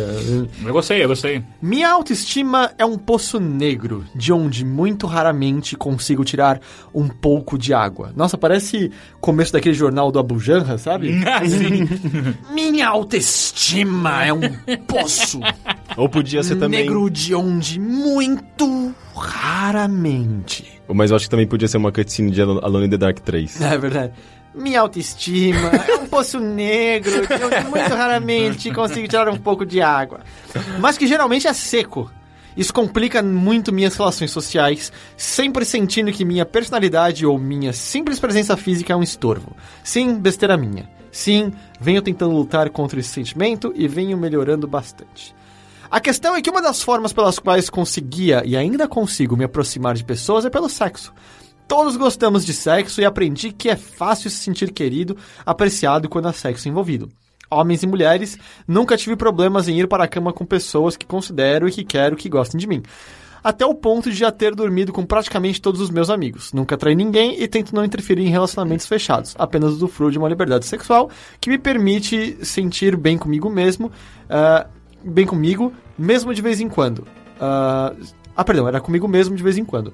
Sentir de vez em quando que tenho algo a oferecer, liberando barreiras psicológicas que me permitem conversar melhor, me expressar melhor, me sentir uma pessoa mais interessante e, por consequência, ser uma de fato. Mas essa pessoa me chamou de galinha, caras. Galinha. Fazia anos que não ouvia essa palavra. Isso me faz questionar até onde deveria ir minha liberdade sexual. Me fez questionar sinceramente se uso o sexo como desinibidor ou como moeda de troca. Estou criando relacionamentos efêmeros ao baseá-los no sexo. Há anos acredito que se dar ao valor apenas serve para reprimir a sexualidade feminina. Mas e se esse pensamento tiver algo de razão?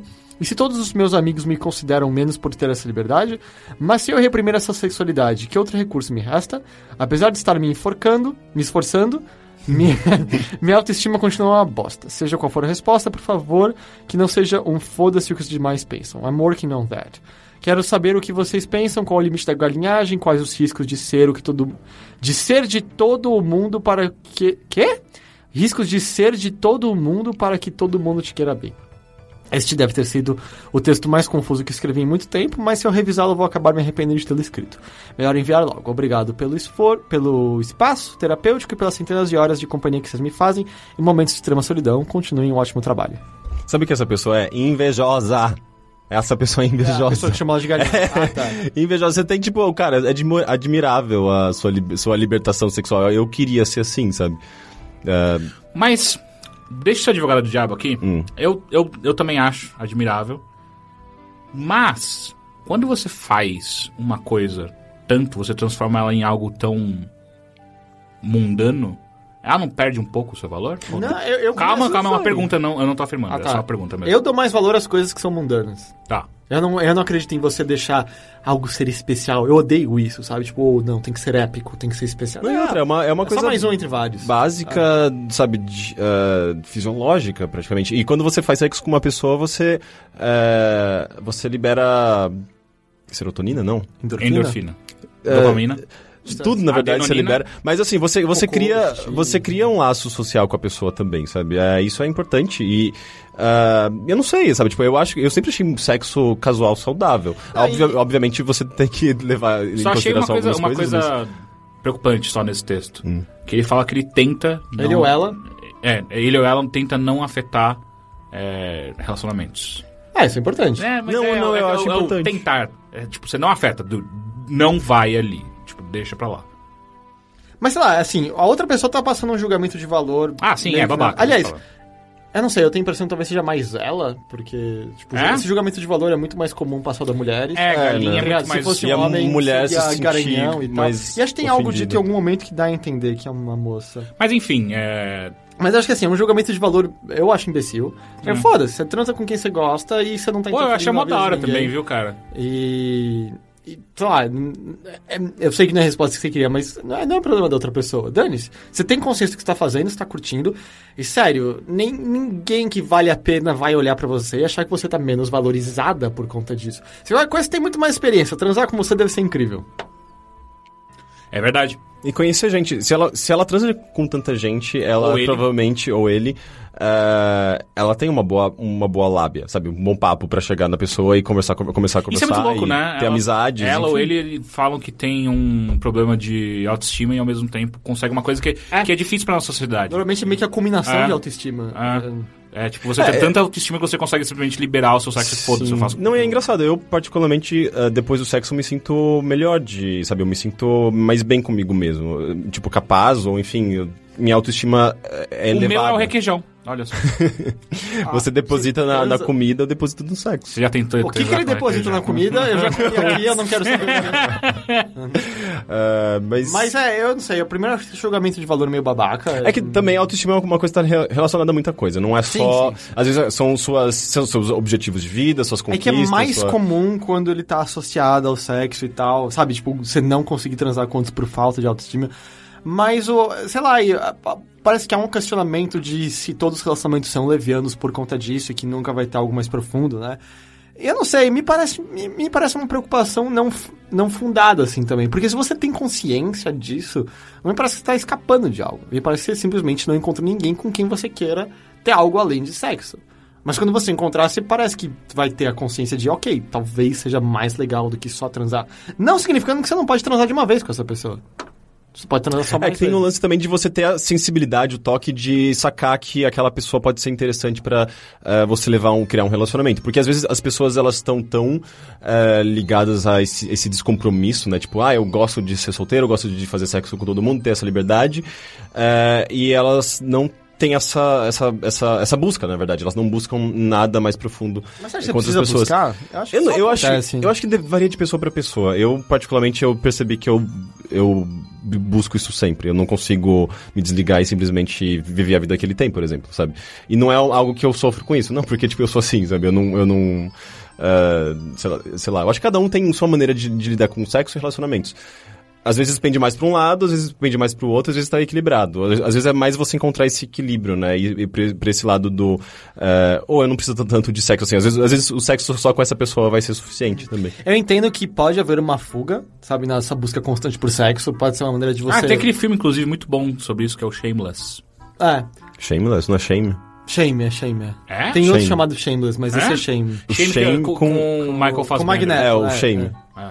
É, é meio que Mas é um filme sobre, muito sobre culpa, sobre É, obsessão, coisas, né? É, é quase é, doente, é quase que ele usa o Traumas sexo, passados. é que ele É. usa sexo meio como um fuga. Sim, é, totalmente. É, ele posita todas as, É, as então, frustrações tipo, dele no Isso pode sexo, acontecer. então. Você pode estar usando como uma barreira pra. Porque é engraçado, a desinibição do sexo às vezes tem pouco a ver com a desini- desinibição sentimental, emocional, etc.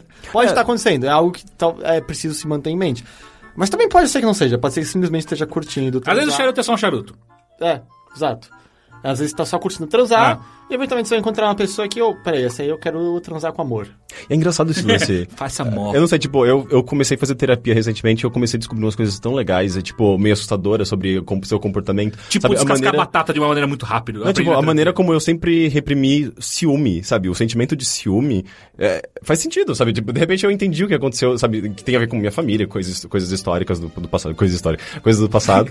é, Pedro Vaz de caminho. e, sabe, tipo, é- reflete na é. minha vida atual. Isso é muito louco, eu Ah, nunca ah, tinha tá, você não tá falando isso. no sentido instintivo de ciúme. Não, é tipo, é meio que eu não tenho ciúme, sabe? E eu percebi porque eu não tenho ciúme, sabe? Porque eu associei isso com uma coisa negativa. E. e Normalmente quando- é negativo. É, você, e tem a ver com, sabe, sei lá, coisas da, da sua vida, seu passado, sua, eh, coisas na escola, bullying, tem a ver com qualquer coisa.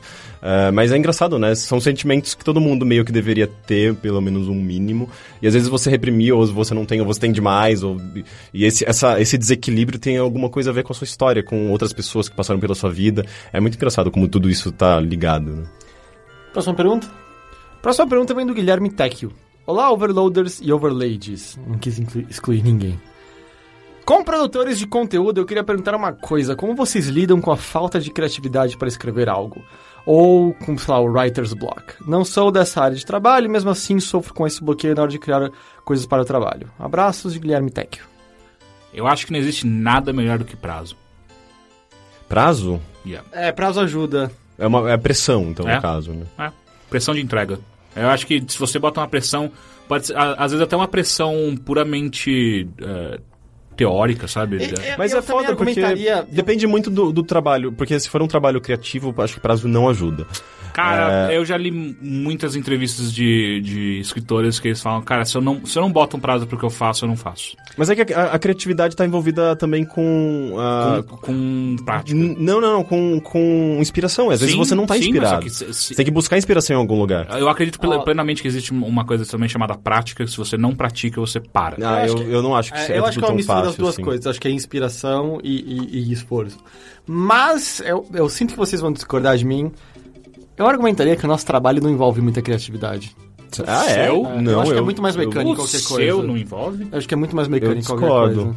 Não, cara, eu, sei eu lá. não sei se a gente tem um esforço criativo por trás de escrever o que escreve ou falar aqui. Tem, tem sim. Você Eu tem, acho. pra, pra você escrever uma reportagem, você tem que escrever, fazer pontes, você tem que buscar referência, tem que ter argumento, você tem que. Você vai atrás de coisas. no Hard isso, News eu não concordo, mas eu acho Hard que... News eu acho que não. Hard News também discordo. É, eu mas acho que- o todo o em resto, análise, sim. em- nos vídeos e tal. Em- e aí eu vou até além, eu acho que a gente tem mais criatividade do que boa parte do que eu vejo. Sim, pega, pega um trabalho, um trabalho, digamos, sei lá, comum, sabe? Sei lá, uma análise de comum de videogame ou um, um artigo que você considera ruim. ele é um artigo que não tem inspiração, ele é um artigo que não é criativo, ele não é, um- não é um artigo que te traz alguma perspectiva nova e fresca, ou... Enfim, eu acho que tem tudo a ver com Eu criatividade. não sei, eu assim. sinto. um- Pra mim parece um procedimento muito mais mecânico. É tipo, a gente joga algo, ou lê, pensa sobre algo, entende, sei lá, quais são as ramificações daquilo, ou aquilo no- que nos causa como sentimento, pensa num ponto de vista teórico-crítico, sabe como vai ser a melhor maneira de explicar isso aqui, e escreve. Não tem muita Tá, mas criatividade. isso, isso tá dentro da crítica. A crítica talvez... Eu acho que existe cria- criatividade na crítica, que é justamente não, mas você fazer mesmo pontes... nesse podcast, ou mesmo num, tipo, eu acho que numa reportagem menos ainda, porque reportagem você pesquisa sobre algo e mastiga. e aí põe aquilo mastigado É, ali. Discordo bastante. Porque você tem que ir atrás de. de, de, eh, primeiro que. Você tem que descobrir uma história, descobrir o que é interessante dentro da- daquela história. E às vezes você tem que fazer pontes com outras coisas, pegar perspectivas de, de- de pessoas que podem estar ligadas a essa história. Tem um trabalho de. eh, às vezes tem um lado meio Não é lógico. isso. Mas tem a criatividade do, do- do- da, da- da sensibilidade de você conseguir fazer, eh, fazer isso e, sabe, imagina você contar uma história e o leitor se sentir emocionado. É, eu sabe, não tipo, sei, eu, eu- acho, eu acho que tem a ver com criatividade. Eu Você, que- você foi criativo pra construir aquela história, desenvolver aquilo de uma maneira Eu acho que é muito diferente alguém. da, da, da criatividade que ele menciona com de um escritor mesmo, ou de, um- de um artista. de um- eu não sei, eu não, eu não vejo paralelos com o que a gente Eu acho faz. que é, talvez porque você não tenha é, é, uma, uma- uma forma muito clara de expressão num, num texto, sabe? É, Eu não sei, eu, eu acho que eu já escrevi coisas que, que foram mais pessoais e coisas que foram tinham lá um pouco de expressão pessoal minha e coisas que foram totalmente mecânicas. Eu acho que tem um pouco dos dois, mas é, sim, eu acho que é diferente de compor uma música, você fazer um desenho, ah, fazer um jogo, enfim, escrever um texto, mas um texto, ah, sei lá, um romance. Ah, Tudo mas... pode ser mecânico ou sem inspiração, dependendo como você fizer. É, Um, um- um artista pode fazer uma música completamente mecânica, que não faz o menor sentido. Uhum, sim. Assim como jornalistas podem fazer todo o trabalho deles sem nenhuma inspiração, nenhum trabalho criativo por trás deles. Eu acho que boa parte do que a gente faz tem um toque criativo. Pode não ser um toque criativo tão tão gargantual, tanto gar, gar, gargantuesco, Gargantual, isso foi inclusive... gargantuesco quanto um, um, um, um Hemingway que seja, sei lá. Mas é, eu acho que existe um toque que sem ele não existe. É, senão você não faz. tem estilo, senão você não tem identidade própria, você não tem, sabe, é, tudo tá, se você, se você, se as pessoas leem seu, seu, o, seu, o seu trabalho e elas gostam do seu trabalho, é porque você tem alguma coisa, um toque pessoal seu, tem um, um mínimo de inspiração que é criatividade, sabe? Não Eu acho que sei, criatividade vejo- é isso. Eu sempre vi mais como clareza e objetividade do que. Pelo menos isso que a gente faz, pelo menos. Enfim. Próxima pergunta vem de anônimo. De Ou- ou- é outro, Ah. eu acho. Vai saber. Não, veio de outro e-mail. Mas vai saber se a mesma pessoa criou dois e-mails. Olá, queridos overloaders. Queria que este e-mail fosse lido anonimamente. Tenho 20 anos. Tenho um problema com minhas amigas. Uma hora ou outra, inevitavelmente acabo sentindo atração por elas.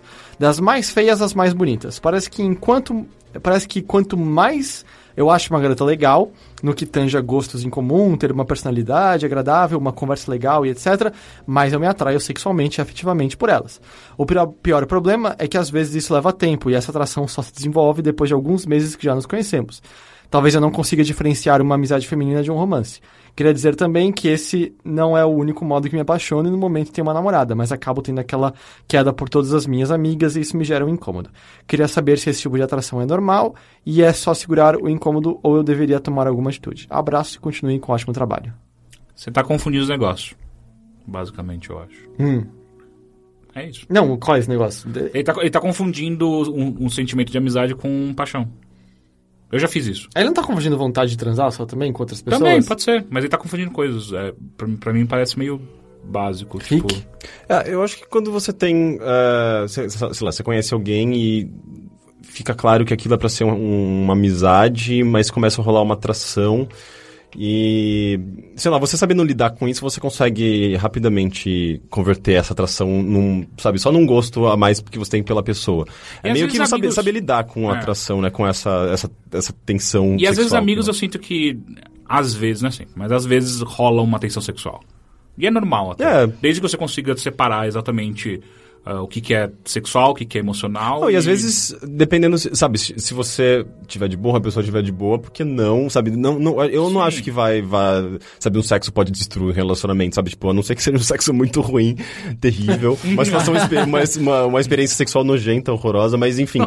O cara chega cagando na boca da menina. é, eu acho que você ia gostar disso, né? então, mas é, eu acho que pode ser saudável, inclusive, pra uma amizade, sabe? É, Não, no cagar na boca, não. Não, é, a não ser que a outra pessoa. É, faça. saudável eu acho difícil. que Tem uma pergunta isso relacionada a isso depois. Ah, da hora. Ops. Cropofagia, é muito style. Mas eu não sei, eu acho que. Sexo é, dif- dif- eu não- é difícil que sexo seja um problema, a não ser que tenha outras Não, o pessoas é que ele tá- relacionadas, ele tem- sabe, tem envolvidos num relacionamento. Tá é. namorando Sim. e É tá que na minha cabeça me parece que é mais uma atração. Assim, se é só uma atração física, cara, sua namorada sente isso com outros caras também. O lance é que você namora, você não vai fazer nada. É, eu- Desde que o contrato social Exato. tenha sido É, transparência, um isso é sempre relacionamento importante. aberto e tal. Mas é meio normal, assim, especialmente quantos anos ele falou que ele tem? 20. 20, normal. Seus hormônios estão lá em cima ainda e tal. E Vai acabar, vai cair. Você Vai, vai nunca mais cair. vai querer trepar com ninguém. nunca mais. Nunca é, mais. Você vai virar um castrate. Vai cantar muito bem, em Vai. compensação. Todo castrate canta bem. É verdade. Quantos anos Acabou. ele tem? 20. 20. Tá no auge ainda, tá É, no auge. sim. Não é tão ruim quanto nos 15 anos. né? Não, e viver assim, bastante ainda. só vai cair a partir daí, cara. Não, ele tem mais uns 3 anos pra chegar no ápice, não tem? Acho que é 23, 24. Pode ser. A gente acabou de começar a entrar na queda. Agora, tipo, esse aqui, É o melhor que a gente. pra sempre. É. Tipo, de agora em diante é só pior. Eu não acho que seja tão fácil, assim, de você de- de- determinar. Eu já conheci, sei lá, tem uns caras de 40 anos que eu conheço que são muito mais sexualmente ativos e, e eu acho que vivem uma vida ah, ah, sexual muito mais intensa do que eu. Eu já me sinto pior do que eu tava um minuto atrás. Ou eu no Minha- passado, sabe? Então talvez o problema seja você? Não, não Bom, é problema, bom, não, é, não é bom. problema de ninguém. Tipo, cada um tem sua, seu ritmo, sua Eu gosto quando ele pega as coisas assim, né? Mas já tá um pouquinho pior que há dois minutos. É verdade. É, testosterona, cada um tem a sua. Nossa, isso parece uma propaganda de, De tênis, né? testosterona, Ou do testosterona. Próximo e-mail vem do Henrique Ribeiro. Olá, Overloaders. Vou direto ao assunto. Uma das experiências que mais aprecio nos jogos é a trilha sonora. Uma trilha bem feita é parte fundamental na experiência e imersão dos games. Na minha opinião, o top 3 é Super Mario Galaxy, The Legend of Zelda Ocarina of Time e Super Smash Bros. Bros. Tá tudo errado. Vendo essa lista, contendo somente jogos Nintendo, faço minhas perguntas. Os jogos da Nintendo possuem uma qualidade de trilha sonora melhores do que os concorrentes? Não. Eu só quero dizer uma coisa. Eu abri o mundo do Super Mario Galaxy no, no Super Mario 3D, 3D World, que é tipo um mundo extra, É né? o Quando mundo lá. Escorreu uma lágrima, porque, tipo, eu amo aquele jogo. E quando, tu começou, quando começou a tocar a música do Mario Galaxy, eu, eu fiquei tão encantado, sabe? Tipo, arrepiado. Talvez essa, essa seja a música que eu podia ter citado Aham. no- naquela primeira pergunta. Sei.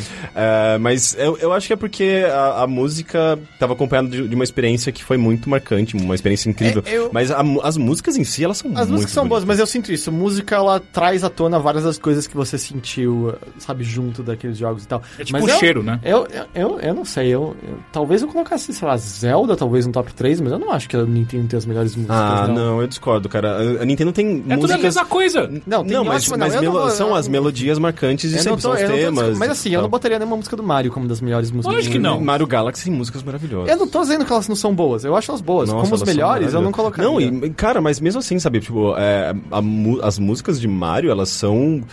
cultura- bosta! culturalmente, elas são ah, uma das coisas mais marcantes Eu- da- da- do eu- mundo moderno. Pau no Rick, cu, Rick, tipo, desculpa, a pergunta não é We sobre Are the isso. World é incrível e eu acho uma A bosta. pergunta não é sobre isso. Então, sei lá, a primeira música do Mario 1 é marcante? É. Você vai ouvir isso em casa? Ela é marcante com Ah, uma coisa não, mas- mas ainda novo, assim, Mas é, sei lá, ele tá botando o top uma 3 melodia- músicas que você mais gosta. Eu não colocaria nenhuma do Mario. Eu adoro as músicas do Mario, nos jogos. Fora deles, não. Sim, mas é, é, a gente consome, geralmente, sei lá, eu ouço música que tem um, sua, sua diferença da música de trilha sonora, mas ainda assim ela tem suas qualidades. Tá, então você acha que a Nintendo possui, deixa eu repetir a pergunta, uma qualidade de trilha sonora melhor que os concorrentes? Melhor do que os concorrentes. Sim, Eu digo não. Nem fudeu. eu acho que. Ainda mais nessa geração é interessante. Você já viu como ela pendeu pro lado do, do jazz? Todos os jogos da- atuais da Nintendo, o Mario 3D World, o Mario, Mario, Mario Kart, e eu teve algum recente que eu, que eu reparei e falei, caralho, é, é- é- é- seguindo totalmente essa tendência do jazz. Mas sabe por quê? É tudo com essa, essa vibe atual de É jazz, que é bem o interessante. Kennedy foi contratado pela Nintendo. Ai, que horror. E a segunda pergunta dele é: qual o top 3 na opinião de cada um de vocês de Ah, música? Trilha sonora, eu colocaria Super Metroid, sabe, Nintendo. A Super Metroid tem uma ótima trilha sonora. Maravilhosa aquela Não trilha. colocaria no top 3. Eu colocaria talvez. putz, eu, eu, eu já coloquei, eu já falei dessa trilha, mas eu não sei, eu teria que ouvi-la novamente. Mas eu gosto muito da trilha sonora do Shatter, eu acho ela fantástica. A gente só tá falando de trilha- trilha sonora criada pro jogo, não de. É, eu tô falando de É, jogos. sim. Não dá pra falar de GTA. Ahn, Então caiu por terra todos os meus. E. Não sei, eu gosto muito da trilha sonora de Journey. É, Eu acho que assim, a gente tá pegando, sabe, franquias. Eu boto Final Fantasy nisso. Ah, Mas depende do Final Fantasy, né? Cada Final Fantasy tem não, se a gente tá músicas. pegando franquia como um todo, Final Fantasy. Se a gente for separar, tipo, 6, 7 e 10. A música, do, a música de batalha do Final Fantasy VIII eu acho fantástica. A melhor música de batalha que já, já Ah. existiu. Eu gosto muito É dela. uma boa música. Ah, talvez Zelda, também como, como conjunto da obra, né? Acho que tá lá. Ah, rapaz. Donkey, coloco- Donkey Kong Country. Ah, sim, músicas Ah. incríveis também. Puta, ah, Pra você, você falou Aí eu falei dois da Nintendo. dois da Nintendo. Ah, é que eu tô pensando. É, é, não sei, não existe nenhuma música de videogame que eu ouço fora dos jogos. Eu não, eu não, acho, eu não conheço nenhuma que eu acho boa o suficiente pra isso. Mas pra às vezes todo não dia. precisa, Apesar né? que, sei lá, a do, a do Child of Light eu ouvi é, separado, tipo, no dia que a gente tava fazendo as premiações. Não ouvi mais desde então, mas eu gosto. Ah, do VVV, VVV. Não, então tem músicas que eu ouço fora, assim. VVV, VVV tem uma ótima trilha sonora. eu ouço música. Twisted Metal. Eu ouço pariu. muito música de, de música eletrônica por influência de música de videogame, provavelmente, sabe? Eu acho que eu não teria essa base se não fosse os videogames. Trilha sonora de Mega Race, eu tava vendo nesses dias. Caralho, é uma das melhores tudo. trilhas Não, cara. eletrônicas Não, do mundo. não, não, não. Streets of Rage, cara. Streets of Rage, é. é Caralho, ela é muito boa. A, a, a puta que pariu. É, e Toad and Earl. É que Streets of Rage eu comecei a eh, buscar as referências e, tipo, as referências são muito boas. Então, na verdade, ele só meio que. Eu não, não, não dá pra dizer que é uma cópia, é um remix, digamos, do, do que já existia. Mas pra mim, assim, ela, ela é, foi extremamente marcante pra me introduzir a todo um gênero que eu não conhecia quando eu era mais novo. Mas, Toad and Earl, cara. é, é muito boa. Muito foda. É muito boa. Mas se bem que a, a maneira como eles utilizaram o chip do, do Mega Drive era, era bem rudimentar, assim, tipo, o que eles fizeram, sabe, o que o. Esqueci o nome dele, mas o, o que o compositor do Streets of Rage fez com a trilha sonora do. do, do do, do Streets of Rage. É verdade, ele fez mesmo. é, é assim, tipo, é 10. Criatividade! É 10 vezes mais. ah, mais profissional, mais, sabe, mais foda do que o que os compositores fizeram com a trilha sonora do, do Earth, Earthworm Jim. Toad Earl. Eu gosto de muitas músicas do Mega Man, É, Mega Man tem músicas. É bem um. especialmente Mega Man 2. Speed metal, né? Tipo, tem essa, essa Acabei base de deixar speed de metal. gostar de Mega Man. Não, eu tenho a base de speed metal, mas. Dropei. Acabei de mudar de ideia, saiu da lista. Mas são boas. É, acho que é isso. E agora vem perguntas do Ask FM. Então a maior parte eu não sei quem escreveu. Primeira vem, uma pergunta sincera. O que eu preciso fazer para colaborar com textos, reviews, pautas, etc. para o Overloader? Quão interessados vocês estão em material de colaboradores externos? Nada. É, por enquanto nada. É, assim, a gente tem algumas exceções, como Colando Giliard, o 31 Games, mas no momento, pelo menos por agora, ainda nada. Deixa eu É que a coluna, a coluna em si é, foi uma, uma, uma conversa que a gente já, já tinha, e o próprio Gilliard buscou a gente com, com esse interesse, e A a gente gente não já... quer saber como ele chama ele. Uh, Gilliard. Gilliard Lopes. É que, é, é que Eu falo ele Gilliard. faz Gilliard. E eu, pra mim sempre foi Gilliard, Gilliard. tá, mas- E aí depois ele falou Gilliard a primeira vez, entrou essa dúvida na minha A cabeça. gente pode perguntar pra Eu ele, acho você mais sabe bonito? Não, eu acho Gilliard. que não. Eu acho mais bonito o Acho que a gente Gilliard. não pode perguntar. Ele talvez esteja ouvindo isso. Ele tá há É. muito tempo já escrevendo pra gente, pra gente não saber como chama. Mas ah, a gente já tinha um contato, né? E, ele, e a gente gostava também do, do- de alguns textos que ele escrevia. Então, Enfim, foi uma coisa que rolou naturalmente. E o caso, no caso do, ah, do 31 Games, que você fala 31 Games. Eu falei de novo? É, você sempre Ah. fala, mas tanto faz, eu acho que a gente, a gente aceita. É, foi um projeto. Eu acho, eu, eu, eu consultei aqui, eu acho que a gente aceita, tudo bem. É, a produção, a produção falou Manual que do pode ser. É, foi um projeto que rolou com, com a Sai, o pessoal do Loud Loud Noises. E, então é um projeto, não é que, que a gente foi atrás dessas pessoas. Tipo, foi fechado já com, junto com outras pessoas, né? Tipo, que já estavam envolvidas nesse projeto. Por isso que a gente tem alguns nomes, além dos nossos, no Overloader. É, mas é uma coisa que, sabe, é, existe essa possibilidade de. de, de, de- existe uma abertura, né, para outras pessoas, para textos de, de pessoas convidadas, mas no, no, no momento a gente tá com essas, esses dois projetos, né? Tipo, eu só é explicar de uma maneira um pouco mais técnica. Então, a gente games. não consegue ter mais pessoas escrevendo pra gente a- atualmente.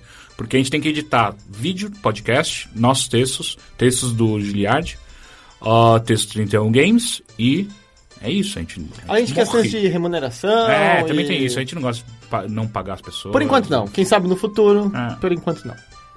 Próxima pergunta. Nesse ano novo, pegar o amiguinho só por curiosidade, pode ou não pode? Pode. Pode. Pode. Pode sim. Se o amiguinho tiver curioso também. É, Pode sim. mas Bêbado? Pode sim. Não, não, não.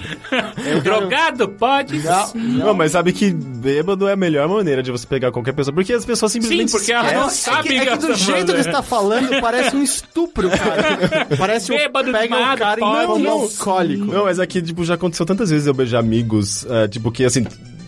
Que estavam namorando e, e bêbado, e daí, tipo, a gente chegar no dia seguinte e falar: Ok, a gente se beijou, acho que a gente vai ter que contar isso pros namorados, sabe? Tudo bem, mas os dois estavam conscientes. Sim, sim. Ok. E- mas, mas às vezes um, um só lembrava e o outro não. e daí falou: Ô, Semi-consciente. ô, é, a gente se beijou ontem?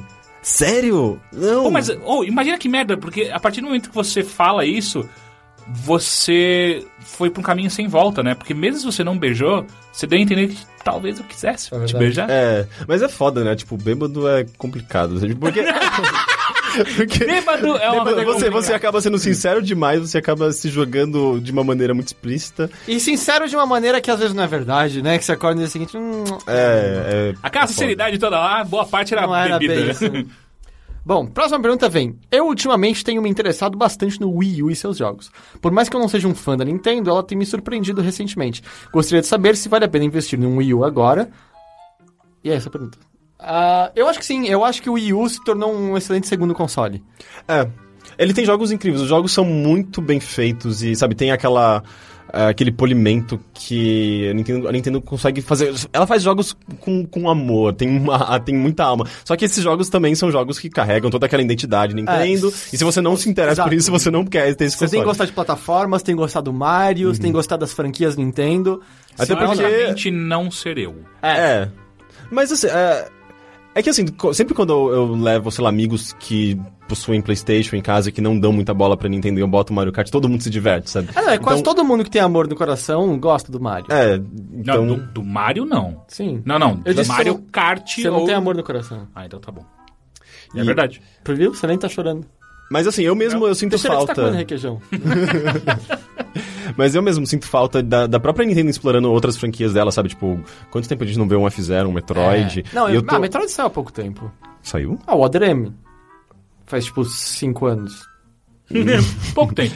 E Tá. foi uma bosta, então. É, então, a gente pode considerar o Metroid Prime 3 como. Olha, se eu tivesse mais amigos, eu teria um Wii U só pra jogar Smash Bros. e Mario Kart. E sabe, outra, e franquias novas, e outros jogos de outras produtoras. Cansa, assim, tipo, não é o videogame que você quer ter como principal, porque Não. os jogos vão acabar rapidinho. sabe? Segundo console. É, segundo console. Apesar que, sei lá, Smash Bros. e Hyrule Warriors têm me feito ligar frequentemente o console ainda. O segundo console não seria melhor no 3DS? Depois vem o Wii U? O Wii U é até Ah, terceiro. não, não. Pra mim, 3DS é bem melhor que o Wii U, sem dúvida alguma. É, mas, mas eu, eu acho que é um ótimo Mas console, mas eu sinto falta, sabe, tipo, mesmo o Dreamcast parece que tinha uma variedade melhor. Eu tenho um Dreamcast agora. É, né? Eu fiquei sabendo. Você tá gostando do seu Dreamcast? Sim, a gente fala mais disso semana que vem. Tá bom. Próxima pergunta. Aí, começa assim. Aí. Gostaria de saber qual era o nome daquele jogo que o Henrique e o Heitor fizeram uma arena shot.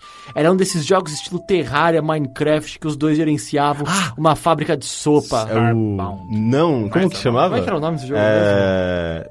Não é Starbound, cara? Não, não é, Não, é Starbound. Starbound. É aquele ah, jogo... que você tinha que pegar a sopa, né? Sim, Ah, da... puta que Esqueci o nome da, da, da, da, da- É, da produtora. da, é do, do pessoal Pixel, do Pixel Junk, Junk. É, que faz o- a série Pixel Junk da Kill, and- Kill Games. Pixel Junk Soup. Não, não é isso, Qual cara. era o nome mesmo? Eu joguei até nesses dias, eu, porque eles, eles, ele tá em Early Access e eu entrei Procura nesses dias e, e tem coisas novas, inclusive, no jogo. Tem um modo, um modo campanha, eu joguei pouquinho. Eu não me esqueci completamente coisa. o nome desse jogo. Vamos indo, depois a gente Sim. volta. Não, mas não é melhor pausar? Não. Tá. Existem muitos jogos que eu passei. Ah, isso é outra pergunta, ok? Existem muitos jogos que eu passei a odiar fortemente por conta de passarem a usar fanservice exagerado, a ponto de ficar por cima do gameplay no meu conceito. Com vocês acontece assim também, ou é só frescura minha? Ah, peraí, o Henrique descobriu o nome? Non Non Galaxy. Non Non Galaxy. e o mais legal é que eu, eu adoro o Google. Eu escrevi Poxel Junk Soup e ele achou ainda. A primeira coisa apareceu, Non Non Galaxy. Ah, o cara tá dizendo que fanservice faz ele ficar de saco cheio de jogos, tá perguntando se com a gente é assim ou se isso é frescura. Frescura. De jogos? Ah, é? Não, eu concordo total. eu odeio Não, fanservice. eu, eu não, eu não consigo nem imaginar qual, qual jogo faz isso. Metal Gear é puro fanservice. Mas, é, mas sabe o que é como engraçado? fanservice. É uma coisa muito japonesa e só sabe, jogos eu quero dizer, a indústria japoneses- japonesa é puro fanservice. Ah, e me faz ficar cansado, Devil assim. May né? Cry eu gosto. Sei lá, pe- aqueles peitões daquele Dragon's Crown, puro fanservice. Eu não joguei. Exato, eu não joguei aquele jogo por conta dos personagens, eu me Eu não joguei porque eu esqueci. Eu me recuso, eu achei o design É, é tão ruim que são.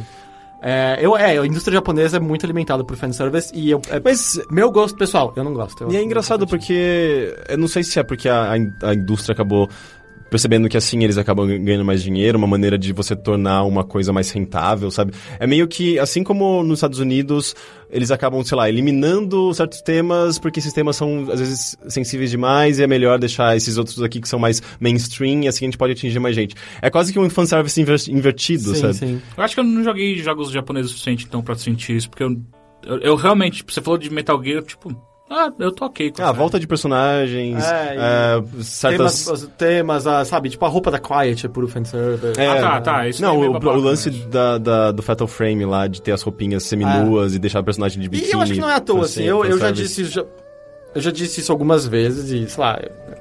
eu Já vi algumas pessoas ficarem chateadas com isso, mas eu prefiro ser claro sobre, sabe? Pra que.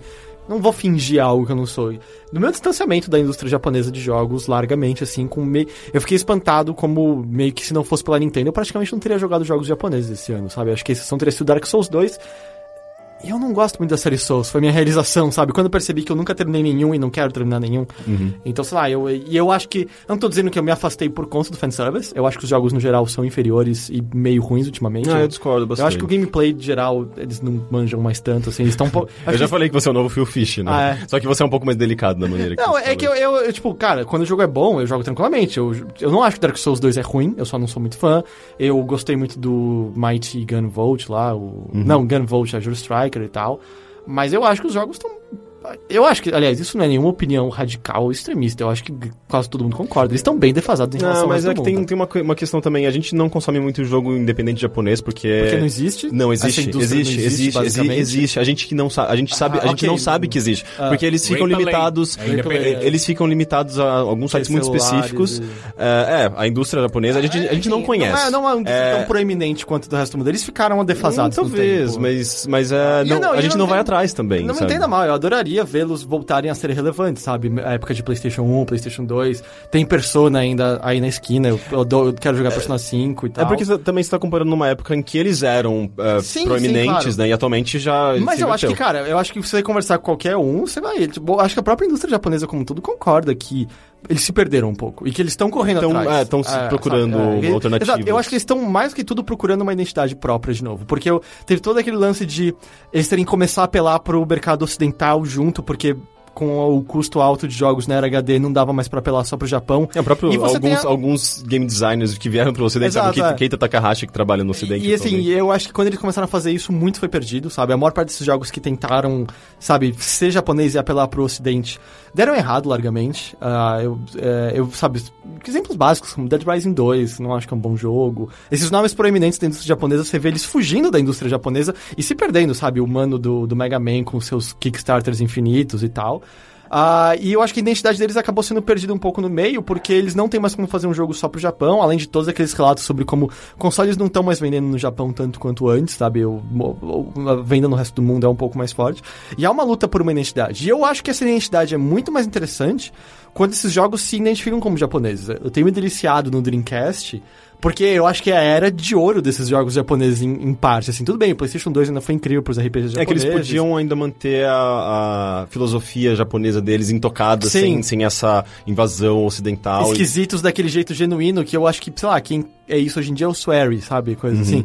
E, e é incrível você olhar a quantidade de criatividade pura e, e- e- e meio que audaciosa mesmo, Ele sabe? tem, jogos, ele tem jogos super Tipo, obscuros, interessantes. Seaman, ou, sabe, Choo Choo Rocket, Space Channel 5, ou o próprio Shenmue, sabe, o que ele foi e tal. A gente tinha que fazer um conteúdo seriado de cima, E- seria muito legal. É que eu preciso do microfone pra poder jogar, né? É, precisa, mas se você comprar o Seaman, ele já vem com Ah, é? microfone. Eu não sei se Ah, você vai é, encontrar. é, pra- é. Mas eu, eu lembro que eu Posso vendi o meu, senão eu, eu tinha até hoje. Mas é. Não, sim, tem muita coisa que a gente pode fazer com o meu Dreamcast agora. Uhum. Mas eu. E sabe. Sabe o que, né? Gozar do Dreamcast. Pra gozar no Dreamcast. Mas sabe, eu não digo isso como um ataque pessoal, digo com tranquilidade, meu gosto pessoal, eu me sinto afastado, eu não. Eu acho RPGs japoneses, com exceção de Persona, um porre. Ah, É, eu tenho tipo, achado também. É, e eu, eu acho que assim, o, o- Como é o nome do jogo? Bravely Default, eu acho que encapsula perfeitamente o que essa indústria Uhum. é. Porque ele é o RPG clássico, com mudanças muito inteligentes que são basicamente aceleram o processo antigo. Então você tem aquela base clássica interessante, mas muito mais ágil, muito mais ah, palatável.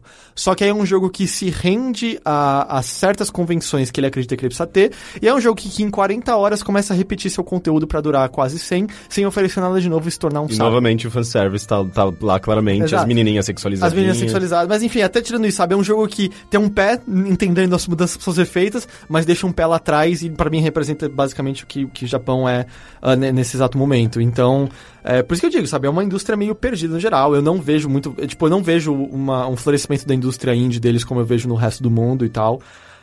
E sabe, você não, e você não ouve tanto de nomes de designers japoneses, sabe? Como você ouve nos outros. Tem esses nomes clássicos que a gente vê meio escapando de lá, e tem aqueles Mas nomes novos é muito raro. muito né? raro. E tem aqueles nomes incógnitas, tipo Kojima, sabe? É, De novo, eu sei que há um grande amor pelo Kojima. Mas eu, nunca, eu não sei dizer exatamente o que ele faz nos jogos dele hoje em dia. É uma incógnita porque a, a própria empresa carrega o nome dele. Ou seja, tipo, o que, que ele faz? É, ele gerencia, ele dirige, tá ele fazendo escreve. design, ele escreve, é. E, tipo, algumas coisas, sabe, ele escreve um pouco e tal, mas é, ele é uma incógnita, sabe? É, me parece que é muito mais importante ter ele ali pra, pra Konami É o- é vencer essa nome, né? guerra de alguma forma. Porque se a Konami perde Kojima e Metal Gear, ela meio que acaba. Tipo, sobra PES, e eu não sei se PES se sustenta. Uhum. É porque- Ou pode ser que no Japão eles tenham casas de patinco e seguros de saúde, como outras empresas têm, enfim. Mas é, é uma grande incógnita. E, e eu não sei, assim, é, eu já ouvi várias vezes sobre como o Metal Gear, na verdade, apela muito mais pro Ocidente do que pro Oriente. Assim, há um público muito maior aqui. E eu realmente não sei mais o que é Metal Gear hoje em dia, sabe? Eu já gostei muito dessa série no passado. E eu me vejo cada vez mais distante dela junto de tudo isso. Assim, é um jogo que me dá um pouco de preguiça toda vez que eu vejo alguém falar sobre ele. Que eu acho que entra nesse na pergunta desse cara, assim, o- os os caras que são muito fãs e amam esse fanservice me são cansativos. E eu admito que às vezes eu preciso me distanciar, porque não é justo para com o jogo eu me cansar dele por conta das pessoas que gostam dele demasiadamente, sabe? Eu, eu entendo, eu acho que eu acho que faz muito, tudo sentido, muito sentido o que você disse, mas ainda tem aquelas pérolas japonesas que sempre, sempre aparecem lá, Tokyo Jungle e coisas que. Com certeza. e que não eu- surgiriam em nenhum outro lugar do Exatamente, mundo. Tokyo é. Jungle só poderia ter sido feito no Japão. Mas E- eu tava olhando pra 2014 Teve jogos japoneses. pouquíssimos, né, desses E- jogos obscuros, estranhos. Eu tive a minha lista das coisas japonesas. Tipo, aliás, eu fiz uma lista de todos os jogos que eu joguei esse ano. E, tipo, eu fui ver, as coisas japonesas eram basicamente Dark Souls 2, D4 e o Azure Striker. E, tipo, beleza, eu gostei desses três jogos. Mas foi só isso, É, basicamente, tá ligado? foi um ano bem esquisito pra E tá, não, eu, acho que tem- eu acho que teve a ver com, com a mudança de, de geração, né? E eu acho que talvez em 2015 a gente tenha novos, novos jogos interessantes. Pode ser, mas aí sabe, quando aparece a Capcom dizendo, ah, a gente vai relançar aqueles outros Devil May Cry de novo, é. Vocês estão desesperados, né? Tipo, vocês estão. Vocês precisam ter, fazer alguma coisa. E Ah. beleza. A indústria como um todo tá nesses A Ubisoft, rehashes, a é. Ubisoft tá, tá nojento. Mas é, não, é, é- aliás, eu teve, tive aquele texto que eu comentei que eu escrevi, que eu acabei nem publicando ainda, não sei se eu vou, mas tem todo um pedaço dedicado a, ao ano de que a gente olha e fala, o que aconteceu com a Ubisoft? é, é o ano. É, cavou a própria cola. Então, é o ano que eu não sei se a Ubisoft se recupera. Porque quem vai olhar pra The Division ou pros Assassin's Creed do ano que vem e sair comprando cegamente? Eu não tenho dúvida que eles ainda vão vender. Porque você precisa minar um pouco a Ah, confiança e o do marketing público. que eles fazem. E o marketing é ajuda. Mas eu acho que foi um ano em que ela falhou tanto em todos os fronts, ela não acertou em nenhum jogo. Eu acho que ela acertou nos, melhor, nos menores. Nos menores. É, e- e- é que eu vou E falar. assim, acertar É, aquelas, é né? acertou naquelas. é, em comparação, vamos É, dizer. tipo, É. Child of Light foi ok, agora Valiant Hearts é... É Não, mas depende, Mas, depende tem, muito. mas teve bastante gente que É. apreciou bastante. Mas, ah, eu, de novo, eu falo disso em mais detalhes semana que vem. The Crew é uma piada. Sério, aquilo não é um jogo. Aquilo é um esqueleto de um jogo. É absurdo que ele tenha eu- sido o que eu Ah, vendido. você continua tentando jogar? Eu joguei o suficiente pra poder ter um pouco mais de embasamento ao falar dele, assim. E talvez jogue mais um pouco, mas a vontade é zero. Mas é o ano que você olha e fala, mano, vocês estão presos num ciclo, sabe? Vocês não são mais AAA, é isso quase que eu penso. Vocês precisam entender que vocês têm que ir pra um porte médio pra sobreviver, porque vocês estão num ciclo que vocês não conseguem acompanhar. Vocês têm que lançar um Assassin's Creed por ano, porque se você atrasa um, você atrasa todos os outros. Você tem que alimentar essa máquina e claramente você tá tropeçando no seu próprio passo. Você não aguenta mais esse ritmo. E, e ela tá se matando, sabe? Foi um ano desastroso pra Ubisoft. Ela não acertou Não, e, e mesmo, nada na, dos mesmo na, na- Fica desesperado essa, esse, esse- essa atitude desesperada da Ubisoft fica claro nas propagandas que ela tá, que ela tá fazendo com as, as versões o, HD Remastered, sabe? Tipo, teve, teve eu acho que uma. ele- ela tava, vai lançar uma coletânea do Heroes of Might and Magic, se eu não me engano. É, mas isso eu fico E- animado que- porque essa série é incrível. Não, sim, mas você viu o que eles fizeram na propaganda? sabe. Que eles, vi. eles co- colocaram agora com gráficos em Ultra HD e pegaram, tipo, ah, no trailer pegaram a imagem do jogo original, deram uma pixelada em cima e compararam, e compararam com o gráfico novo, que na verdade é idêntico ao gráfico antigo. Filha É- da é- Ou seja, ela tá, ela tá fazendo uma, uma- um comercial... ah, se Enganoso. Enganoso. Sim. Sabe? E... Ah, que é, tá- não, tá ficando nojento, cara. Tá ficando muito eu- claro. e eu- quão E, ó, e eu tá. ainda dei a porra do caminho das pedras pro filho da puta, que era simplesmente fazer a porra de uma coleção de Assassin's Creed desde o primeiro em HD. Eles estão fazendo uma coletânea América agora, você viu, né? O que, que é coletânea? É tipo a Liberation, o 3 e. Ah, foda-se, tô falando do 1, 2, 3, mesmo que o 1 seja uma merda. Ou todos os dois. Pode dois, ser. um, É, dois, é, dois, é, dois, é, três. é. Mas o, o que eu ia comentar.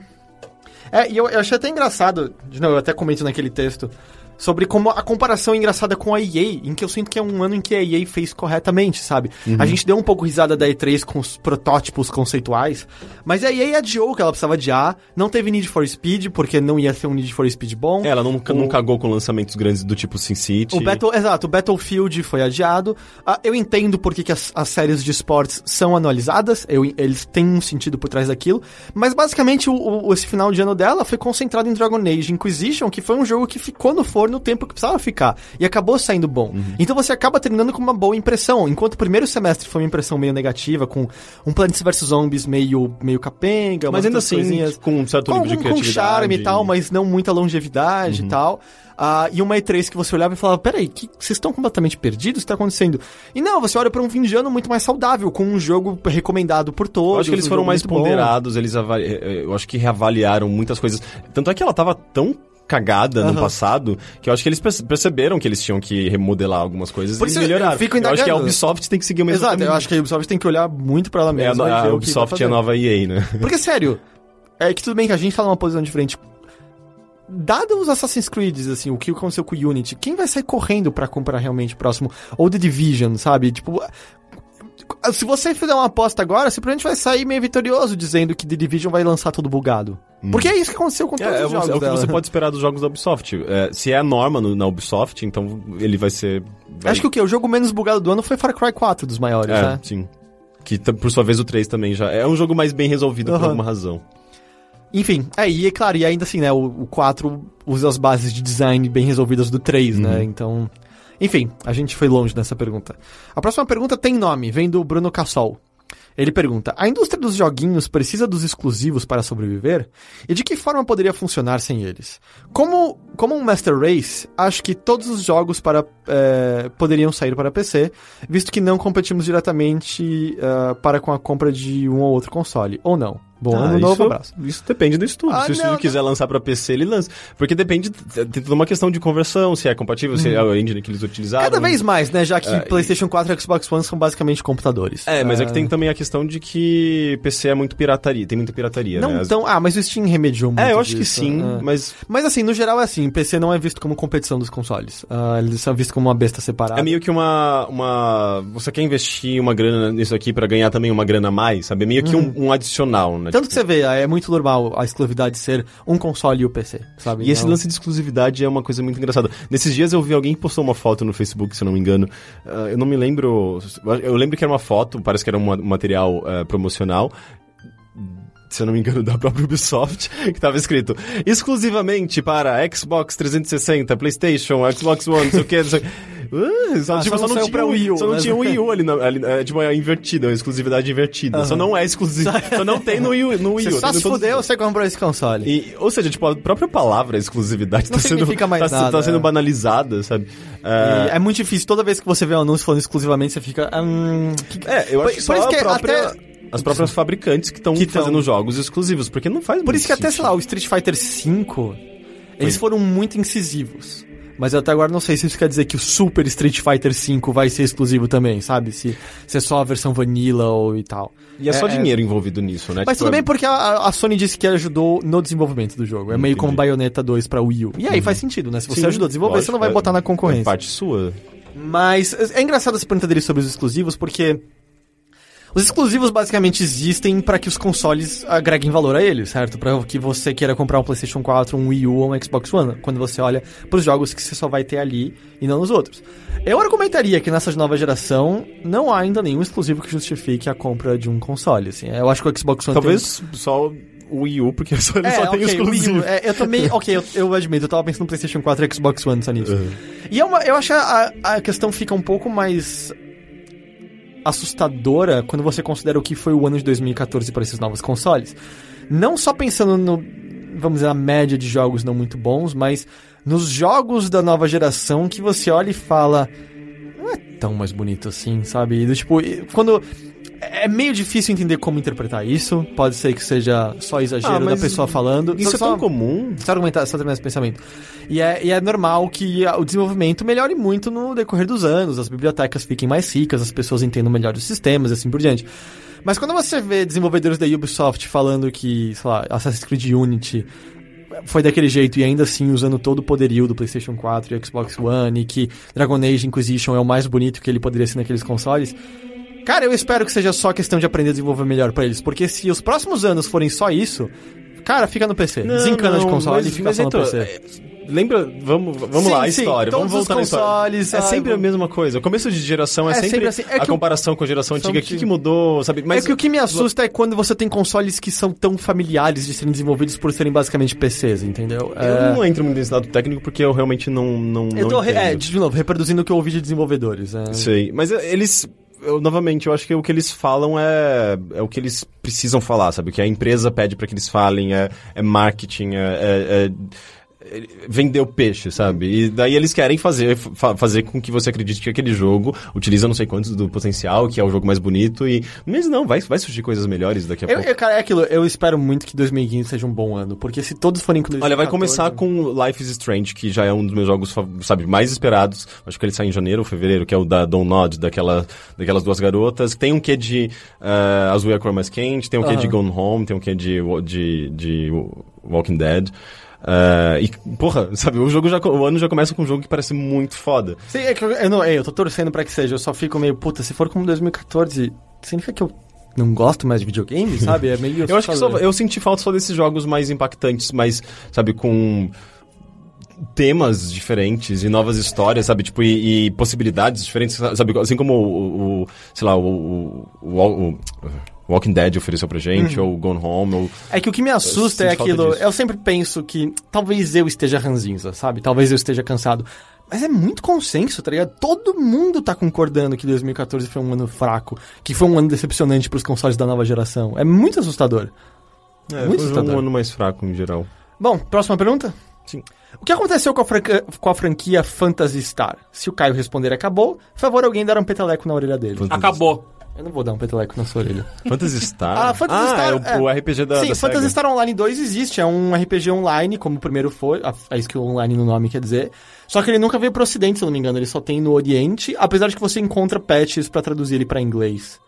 E eu acho que ele nunca vai vir pro ocidente. Eu não sei se É, ele- eu, eu me lembro que na época do, do Dreamcast, no início da geração do PlayStation, ele tinha ainda uma, uma certa força aqui no Ocidente, mas ele foi ficando cada vez mais miado, Mas né? tem a SEGA uma outra, uma outra série dentro de Phantasy Star que sai, tipo, que, que é aventuras mais fechadas em si. Eu quero dizer que saiu É. uma não tanto tempo atrás pra Vita ou PSP?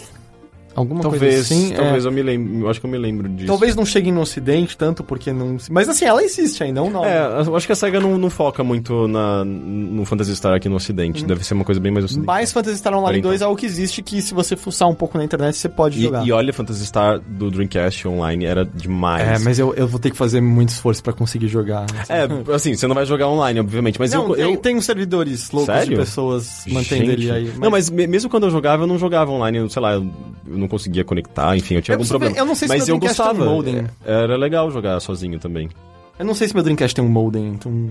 Deve ter, eu acho que é, da- de fábrica. Não, acho que não, era separado, não era? Ou era, ou talvez... E mesmo o- assim, você, você consegue ligar um modem de Dreamcast, porque era basicamente um modem de, sei lá... mesmo- Não, não, tem, tem um modem de banda larga. Ah, é? Tem. What? Próxima pergunta. Algum de vocês tem aquele problema típico de férias de tenho todo esse tempo livre e essas coisas pra fazer, mas fico aqui no YouTube vendo gente caindo? Se sim, como vocês lidam com isso? Não. Eu tenho porque meus amigos todos foram viajar, eu fiquei meio ok, eu não tenho, eu, eu tenho- preciso descobrir coisas pra fazer sozinho. Daí eu consegui fazer duas músicas, o que foi bem incrível, mas Legal. fora isso, eu fiquei tipo no YouTube, daí eu ficava, eu ficava comprando jogo porcaria no Steam pra ganhar cartinha.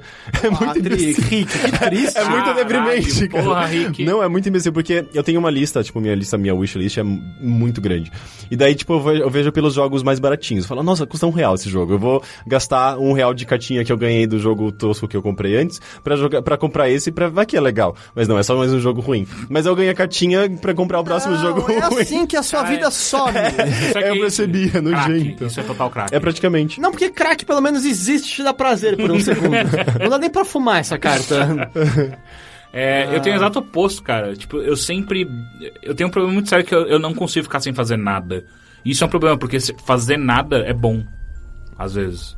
Mas fazer nada é o que exatamente? Nada, você? nada. Sentado Sim. olhando pro teto. Eu não consigo. é, Isso eu, não também consigo. não.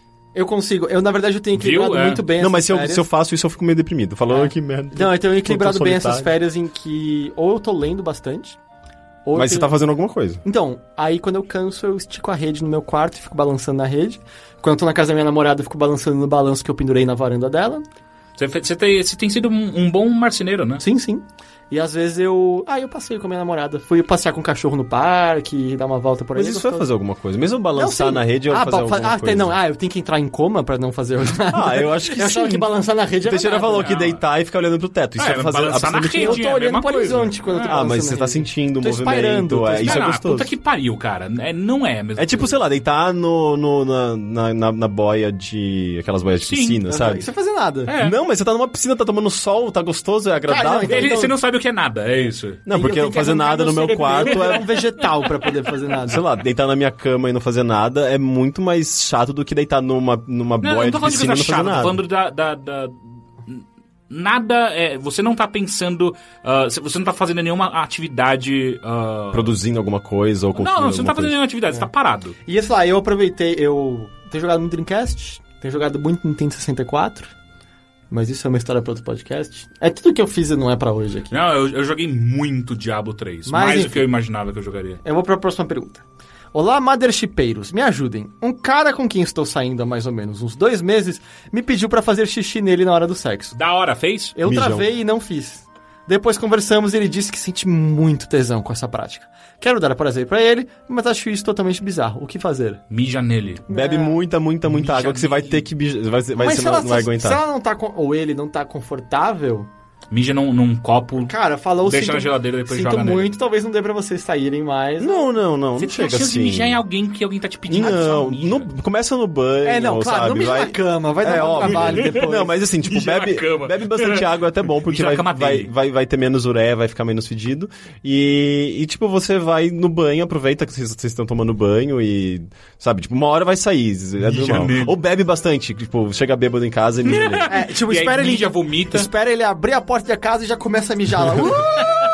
Mas, meu, é, é tipo, se você bebeu, você vai ter que mijar em algum momento. Você aproveita, você, sabe? é, vai ser Caga normal. também. Eu também acho. Eu acho que se é Não, pra mas- começar, faz direito, Mas saca? é, é comum esse, essa, essa vontade, sabe? Tipo, eu já... eu- Ah, não, não, Não. Eu conheci várias Eu acho que tem que pessoas fazer, eu só acho que não é comum, ok? Não tô dizendo que você é estranho por querer. Não. Não, eu, não é eu não quero, eu só não acho que se deva reprimir esse tipo de coisa ou reprimir quem, quem tem esse tipo de, de desejo. Porque, meu, sei lá, é- é, sexualidade tem suas complexidades, tem suas variações e todo mundo é diferente no sexo. Por isso que eu tô falando sabe? pra mijar, mija logo. Então, mijar é, tão- é tão mais de boa, sabe, do que outras coisas. Ah, sim. Ah, porra, com certeza. Tipo, arrancar a cabeça de alguém e comer o cotoco. Não, mas isso, Ou isso cocô. não é, não, isso não é sexualidade, velho. É sim. Não, Se isso é o patologia. Overloader fosse um zoológico, o Mothership e o Bilheteria seriam que animais? Se o- como é que é? Se Se o Overloader fosse um zoológico, só- eu já ia falar, ia ser uma girafa. eu acho que eles seriam iguanas. Iguanas? É. Gêmeas? Não. Por quê? Por que iguanas Eu fico mais Eu confortável sei, assim. eu identifico os nossos podcasts com iguanas. Eu identifico. É meio que assim, não tem muita gente que tem, mas quando você vê no ombro de alguém você acha da hora. Se bem que tem Ah, bastante é gente legal. que ouve esse podcast, então não sei se iguala. É. Eu. Eu acho que. O bilheteria. Pode ser. Um macaco. Eu gostei. E o Overload. o- o- É, não. Pode ser um, um chimpanzé em vez de um... Pode, pode ser um chimpanzé, Ok. pode ser um chimpanzé. E o Mothership, ele pode ser. Uma ema. Hum. Ou, ou um dromedário. Dromedário é legal. Hum. É Ele tem, legal? ele, tem, ele tem corcundas a menos. Exato. Então é muito desconfortável sentar nele. No, no camelo você senta no meinho. Depende. Eu sou C-Punk, então eu acho que o Mothership é, é um, um leão marinho. lógicos, tá? Só pra deixar É um claro. leão marinho. Eu, gosto, eu acho que a gente é um e- esquilo voador. E o bilheteria, Porra, o esquilo voador é muito da hora. bilheteria é um, um peixinho dourado. Porra, eu gostei da ideia do esquilo voador. Me lembra muito tic-teco. Tititicuiteco. Se bem que eu descobri que essa música que eu conheço do, do, do desenho só existia na fita cassete que eu alugava. Ah, é? Na VHS, aliás. É, porque a música que passava na televisão aparentemente é outra. Porque na minha cabeça era Tititicuiteco, em perigo. Tititicuiteco, são amigos. que merda. É, não, era ruim, mas eu amava. Eu amava esse desenho. É, o. Re- o Rescue Rangers, né, no caso. Não, não eles com o Pato Donald. Sim. Eu gostava muito também de Pateta e Esse eu nunca vi. Que era do SBT. Ele só, ele era... Ele, era Globo. Ele era Globo. Amigos. Eu era cultura. Ah, eu Muito também melhor. era cultura, mas... Eles tudo vai dar pé. Qual é a bebida barra drink preferido de cada membro? O meu é bourbon. Eu não gosto de nada que tem essas, essas texturas madeiradas, sabe? Assim, pra mim, drink. Ah, não, seria- drink, é, desculpa. Drink babaca seria, seria White Russian e pinha colada. Nossa, pinha colada eu adoro. Eu gosto da colada. música. If you love pinha colada. E baby drink, bebida mesmo. Baby é, drink. Baby drink. É que é a baby drink aqui do Maderteria. É, é, bebida assim pura mesmo seria bourbon ah, e, se possível, especificamente bourbon com mel. Tipo Jack Honey ou Jim Beam. Ganhei outra garrafa de Jim Beam Honey de Natal. É bom? Eu nunca tomei. Traz pra mim. Não. Quero, quero só experimentar. Não. Eu não sei se eu tenho uma Traga. favorita, mas eu gosto de gin- gin tonic, eu gosto Ah, de... gin tonic. Não, é horrível. Gin tonic eu vomito, tem gosto de perfume. Não, depende. depende. Eu, eu acho que eu não gosto muito de, de, de gin, então se tiver com pouco gin, eu acho que é mais gostosinho. Mas eu gosto bastante de pina colada Eu, também. eu acho que a bebida, o drink que eu mais bebi na minha vida e a bebida alcoólica que eu mais bebi é soda e vodka. Ah, não, aí sim, screwdrivers e tal, Eu não sim. gosto, eu não gosto muito. Mas Nossa, é, é, é porque você bebia na porra. adolescência? Não. Exato, é. É. Quando você bebe na adolescência. Mas você- assim, um drink, um drink um pouco mais. mais drink mesmo. É Jack and Coke, eu gosto muito de Jack and Coke fica muito bom. Cara, eu não sei vocês, mas eu Ja- adoro. Jack Lemon Coke também É, é, fica. é. Eu É, Jack Coke adoro. É, tem com limão? Eu adoro caipirinha. Assim, é boa Eu velha caipirinha, se bem feita, é incrível. Você fica bêbado sem perceber eu- nada. Seja com cachaça, seja Não, com, com cachaça não. vodka. Eu prefiro com cachaça do que com Sério? vodka. Eu gosto das duas. Não, Nossa, eu vodka. adoro caipirinha. Eu gosto muito de vodka, eu bebo muita E vodka. de limão mesmo, sabe? Não, não de morango. De maracujá é bom, mas de limão é minha, minha favorita. É, não, de limão, é. Não, não, não de carambola, de maracujá. não. Eu detesto É, mais começa semente. a grudar no. É, no- tem muita semente. eu É, não você, não, gosto, você tenta é. puxar e vem um, um troço na sua boca. Caralho, eu lembrei. Eu tomei um. Posso ser meio douchebag agora? Hum. Eu tomei um drink na. na em. Como é que chama? Em Cancún. Que chama. Pisco sour. Não. Pisco sour é, é bom. não lembro o nome. Mas era tequila com 7-up borda de, de, de sal. Sal. Caralho, aquilo era muito bom, velho. Eu bebi muito aquela merda. Eu não lembro o nome agora. Mas assim, pro dia a dia é bom, vai na cervejinha. É, cerveja. Chopp, eu gosto. Nossa, chopp, chopp pode ser muito bom. Eu bebo. Eu, eu- não gosto, sabe qual é o meu problema com cerveja? Por exemplo, a, a Giovana foi viajar no sábado, aí eu fiquei em casa de boa. Eu falei, pô, vou tomar uma, uma breja. O que acontece? Eu tomo duas cervejas e eu quero dormir. Eu acho que Toma, depende- mas Ah, mas dá- você tá sozinho. Não, eu- eu apago, aí eu apago. Não, mas você tá sozinho também, né? É. Cerveja Não, é um negócio o elemento social. social faz muita não, diferença. não, cerveja me faz dormir sempre. Ah, é? Na, na faculdade eu ia pra. a- eu não entrava na aula, mas enfim. Quando a, quando a gente tava na- no, no bar, eu ficava enchendo a cara de cerveja, eu tomava, sei lá, três garrafas de cerveja, eu já literalmente sentei na- na- no meio do bar e dormi. Apagava, eu durmo com, com cerveja, eu não consigo. Nossa, não, a primeira coisa que eu vou fazer chegando na casa da minha namorada depois daqui é abrir uma cerveja. Tá muito quente. Eu tô com essa vontade também. Mas, bom, é isso. Então, aí a última pergunta, Uhum. pra encerrar esse podcast especial de perguntas. Já agradeço aqui, muito obrigado os dois por virem aqui nesse recesso. A gente pode fazer mais vezes Mother... Como chama? Maderteria? Maderteria. Acho que a gente pode, de tempos Só de em tempos, perguntas. quando acumula. Mas ah, lembrando, agora deu uma boa esvaziada. Então, manda essa- essas perguntas, na verdade, foram mais especificamente retiradas do Mothership. do Mothership, porque a bilheteria tem. A natureza das perguntas é meio diferente, é mais recomendações e tal.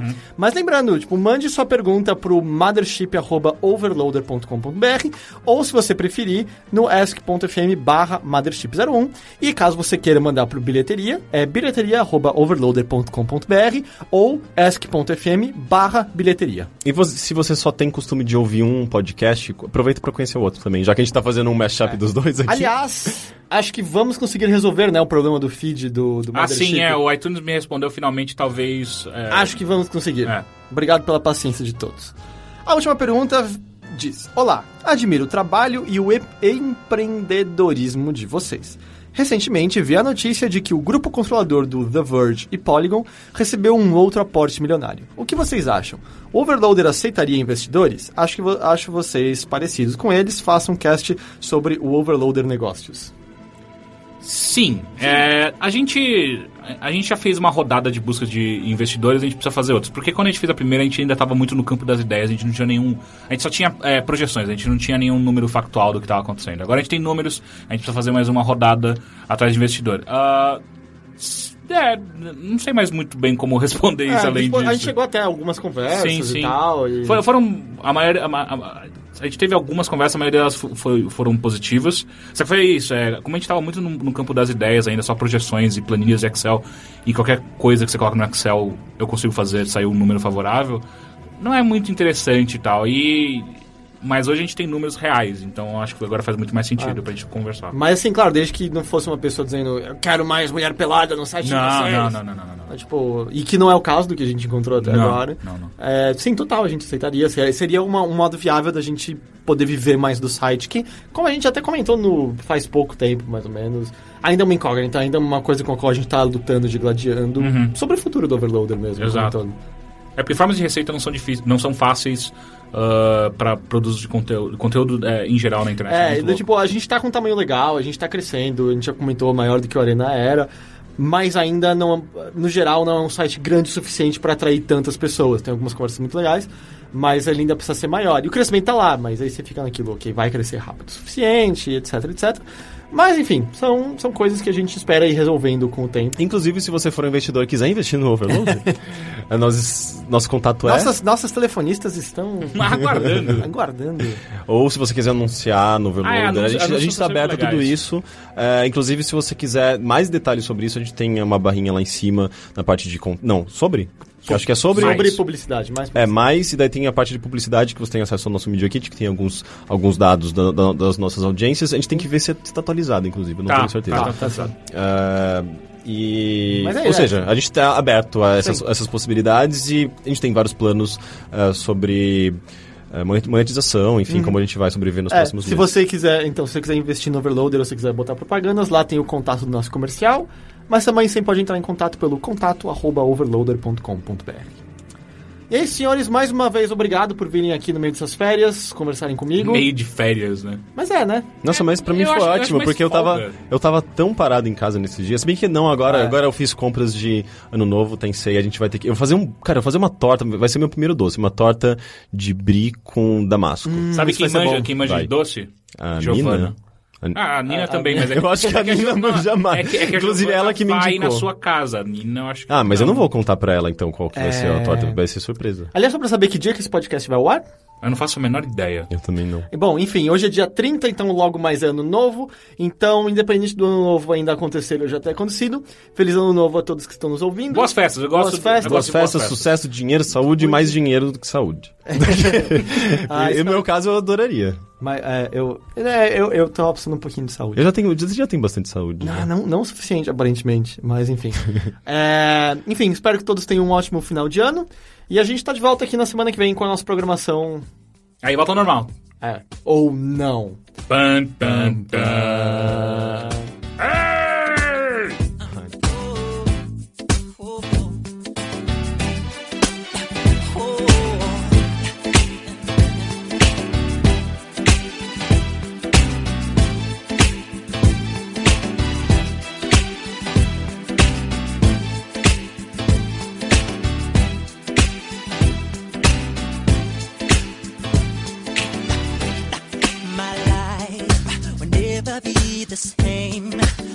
You came and changed the way I walk, the way I talk.